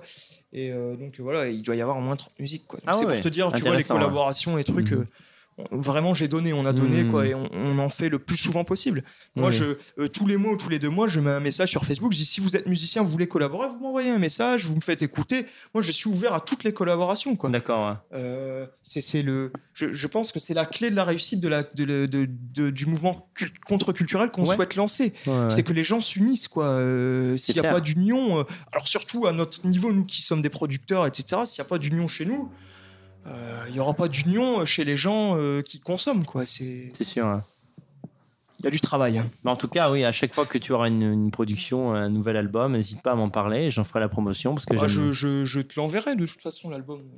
Moi, je vais te dire en tout cas, pour être franc, j'aime beaucoup ce que tu fais. C'est gentil, Je trouve merci. ça très original, euh, en particulier dans nos sphères. euh, On manque euh, de, ce, de, ce, de musique et de ce genre de musical. Oui, parce qu'on a beaucoup, des, on a de plus en plus d'écrivains. Alors Oui. on a beaucoup de plus en plus de musiciens aussi. Mhm. Mais c'est vrai que c'est ce qui est encore minoritaire chez nous. Enfin non, ce qui est minoritaire, c'est euh, les réalisateurs et les gens qui font du Ah, cinéma. sûr, parce que ça coûte plus d'argent aussi. C'est toi qui as fait passer une entrevue à Monsieur à Gérard Boyadjian. Ouais, tout à fait. Génial ce mec. Ouais, ce, ouais, ce ouais. mec est super. Hein. Il a du second degré à revendre. euh, Ouais. Il, est, il, il fait un travail incroyable. On a Il besoin de il gens comme ça, Ah, c'est ce mec est génial. J'ai jamais pris, j'ai pas pris contact avec lui, Mhm. mais il est possible qu'à terme je lui propose s'il a besoin de musique ou quoi que ce soit. euh, ce mec est génial. Moi, en tout cas, j'apprécie ses publications. Bah, J'apprécie qu'il il fait. sera content parce qu'il il regarde. Et, et- et- et je pense que d'ailleurs, euh, on manque de, de, de- Il nous faut des films, il nous faut Mhm. des courts-métrages, il nous faut des clips, il faut. Il faut euh, Enfin, il c'est- faut Moi, je crois que c'est ce qui manque vraiment. Quoi. Ça Ouais, et la musique. c'est vrai. faire passer nos idées euh, dans et, un quitte, et quitte à perdre de l'argent pour en faire la promotion et tout. Quoi, tu vois. C'est Moi, je m'en- moi, je m'en fous de brûler 500 euros pour faire la promotion de mon album. tu vois. Ouais, ouais, ouais. Même si ça m'en rapporte que 100. Tu vois. C'est- Ouais. Bah, c'est c'est la les- guerre. les- C'est la guerre, c'est la guerre. Et la- Et l'argent, c'est le nerf de la guerre. Mhm. Et les, Français ont du mal avec l'argent. Les, même les gens de chez nous sont des. dès qu'on, dès qu'il y a des histoires d'argent, tout de suite, c'est. Oui, alors qu'en plus, quelle hypocrisie, par exemple, dans le, dans le domaine de la musique, je connais plein de, plein de gens qui ont un don de création Et, et tant qu'en fait ils sont dans une production amateur, personne ne les écoute. En réalité, quand on achète des CD, on aime les CD pro. Qui aime, qui aime acheter un CD avec un son merdique? Qui aime regarder un film où il y a des défaillances techniques, où la caméra elle tremblote? Personne en fait. Sauf si c'est conceptuel. Sauf, sauf si c'est voulu. Voilà, sauf si c'est conceptuel et que c'est voulu. Voilà, voilà. Mais en général, c'est rare quand on, voilà, on- on- il faut singer en fait ce qui marche en termes de grammaire cinématographique Bien et sûr. musicale, Bien et sûr. ils mettent notre touche. Bien Mais sûr. c'est toujours comme ça. On est comme ça. On aime ce qui est pro. On aime ce qui a une belle gueule. Bien sûr, Et, euh, nous. hein. Et voilà. Et ça, c'est, c'est, euh, je sais pas. Quand vous regardez TV Liberté, il faut bien que vous compreniez qu'il y a des belles caméras. Il y a une meilleure caméra que ce qu'il y a là. Oui, parce Euh, et derrière sont, la euh, caméra, il y a des gens qui sont payés. Bien Voilà. sûr, parce qu'ils ont, parce qu'ils ont un budget de Ouais, plusieurs c'est dizaines de millions. Mais normal. Il voilà. faut du budget. Il, il faut des choses comme ça. ouais. Bien sûr. TV Liberté, ils font un travail, ils font un travail incroyable. Mhm. C'est- politiquement, c'est pas ma ligne, mais ils font un travail incroyable. Bah, Ouais. c'est avec toi qu'on en parlait tout Oui, à oui, l'heure. tout à l'heure, Ouais. oui, oui, parce que tu es passé sur Radio Liberté. Oui, il y a Ouais, pas longtemps. donc, euh, avec euh, Roland euh, euh, Philippe Randa et Roland Elie. Exact, sont des gens euh, qui sont des gens géniaux, et Mhm. qui sont des militants de toujours. Et, Mhm. euh, voilà, il faut qu'en fait, en fait, il faut qu'il y ait une, une, une jeune génération euh, qui émerge C'est ça. et avec les capacités de la jeune génération, c'est-à-dire euh, une bonne communication, euh, qui manie Ça. les réseaux, qui manie l'inf- l'informatique et tous ces moyens de L'énergie, la connaissance des, des mouvements actuels qui fonctionnent, musicaux ou Voilà, et cinématographiques. euh, qui aussi apporte de, de l'eau fraîche au moulin du nationalisme, tu vois Très bien. je pense. hein. Eh ben, écoute, je te remercie beaucoup. Euh, C'est moi qui te remercie. Merci de euh, ta présence, de ta euh, créativité. C'est moi qui te remercie de, de m'avoir invité, de, de, de- de permettre euh, de, parler de notre collectif et de Ouais. ce qu'on va faire. Je, je pense que j'ai abordé euh, euh, la majorité de nos, On a vu nos pas mal de hein. choses, De toute ouais. façon, si les gens sont vraiment intéressés, euh, ils- on nous trouve sur Internet Oui, je vais euh, agrémenter l'interview aussi de, de deux ou trois moments musicaux euh, que tu as composés, bien sûr, histoire de donner l'eau à la bouche. Et puis euh, moi, on, on peut me contacter euh, à toute heure du jour, de la nuit. euh, je suis euh, disponible et motivé pour les, euh, pour les projets, euh, les projets d'envergure. Ah si, j'ai une, une dernière chose à prie. dire. C'est pareil, c'est un projet culturel que j'ai en tête. Alors, il y a quelques temps, euh, euh, il y a un musicien de musique industrielle français, parce qu'il y a beaucoup de musique, il y a beaucoup de groupes de musique industrielle en France. Mhm. C'est très français, allemand, italien, c'est c'est très ce secteur-là, voilà, euh, qui est venu me parler et il m'a dit que en fait, il voulait réaliser un genre de clip, Ouais. en fait, un genre de live où est-ce que lui et moi ou et d'autres personnes, on jouerait nos musiques donc dans le genre industriel, bien sûr, un genre de clip quoi, et un clip pas politiquement correct quoi, où- où on ferait, euh, où on montrerait voilà nos idées, notre fibre, nos- nos- notre famille de pensée sans sans détour quoi. Mhm. Mais, mais pas en jouant les Gogol 88, bien sûr. Bien sûr, hein. c'est- on n'est pas des, on n'est pas des débiles mentaux non plus. Et euh, donc il m'a donné cette idée-là, et en fait récemment j'y ai repensé et j'aimerais faire la même chose, mais en fait quelque chose de beaucoup plus poussé avec euh, deux autres groupes et euh, un genre de court métrage musical euh, qui soit mi-clip, mi-live, mais un court métrage et qui en fait explici- expli- explicitement mettre les pieds, on met les pieds dans le plat et on attaque la gauche directement en fait. Euh, parce qu'en fait, il y a beaucoup d'antifa en France et de gauchistes qui pensent que la musique industrielle est- leur appartient Ouais. et que c'est à eux et que euh, voilà, et avec leur truc d'antifa à la con qui, qui mettent dans leur musique, etc. Ils pensent, euh, alors qu'ils sont très peu nombreux. Bon bah moi je pense que il est temps d'engager le combat culturel, mais aussi d'une manière physique, d'une manière totale quoi, radicale. Donc en fait, je, je souhaite produire ce, ce- cette chose-là. Alors le support reste à définir. Moi j'aimerais le faire sur cassette VHS. Maintenant. Voilà, tu vois. bon, après, bien sûr, ça, finira par couler en DVD et à se retrouver sur Internet. on Ouais, est ouais, d'accord. mais la première, le premier Voilà. jet, en tout Et, cas. et le premier jet, et moi je veux, euh, alors euh, bien sûr c'est l'investissement. De quoi tu as besoin en fait? Tu lances Alors, un appel euh, Euh, c'est pas vraiment un appel, c'est plus, euh, c'est plus, euh, bon, je- je- j'en parlerai sur les réseaux. Ouais.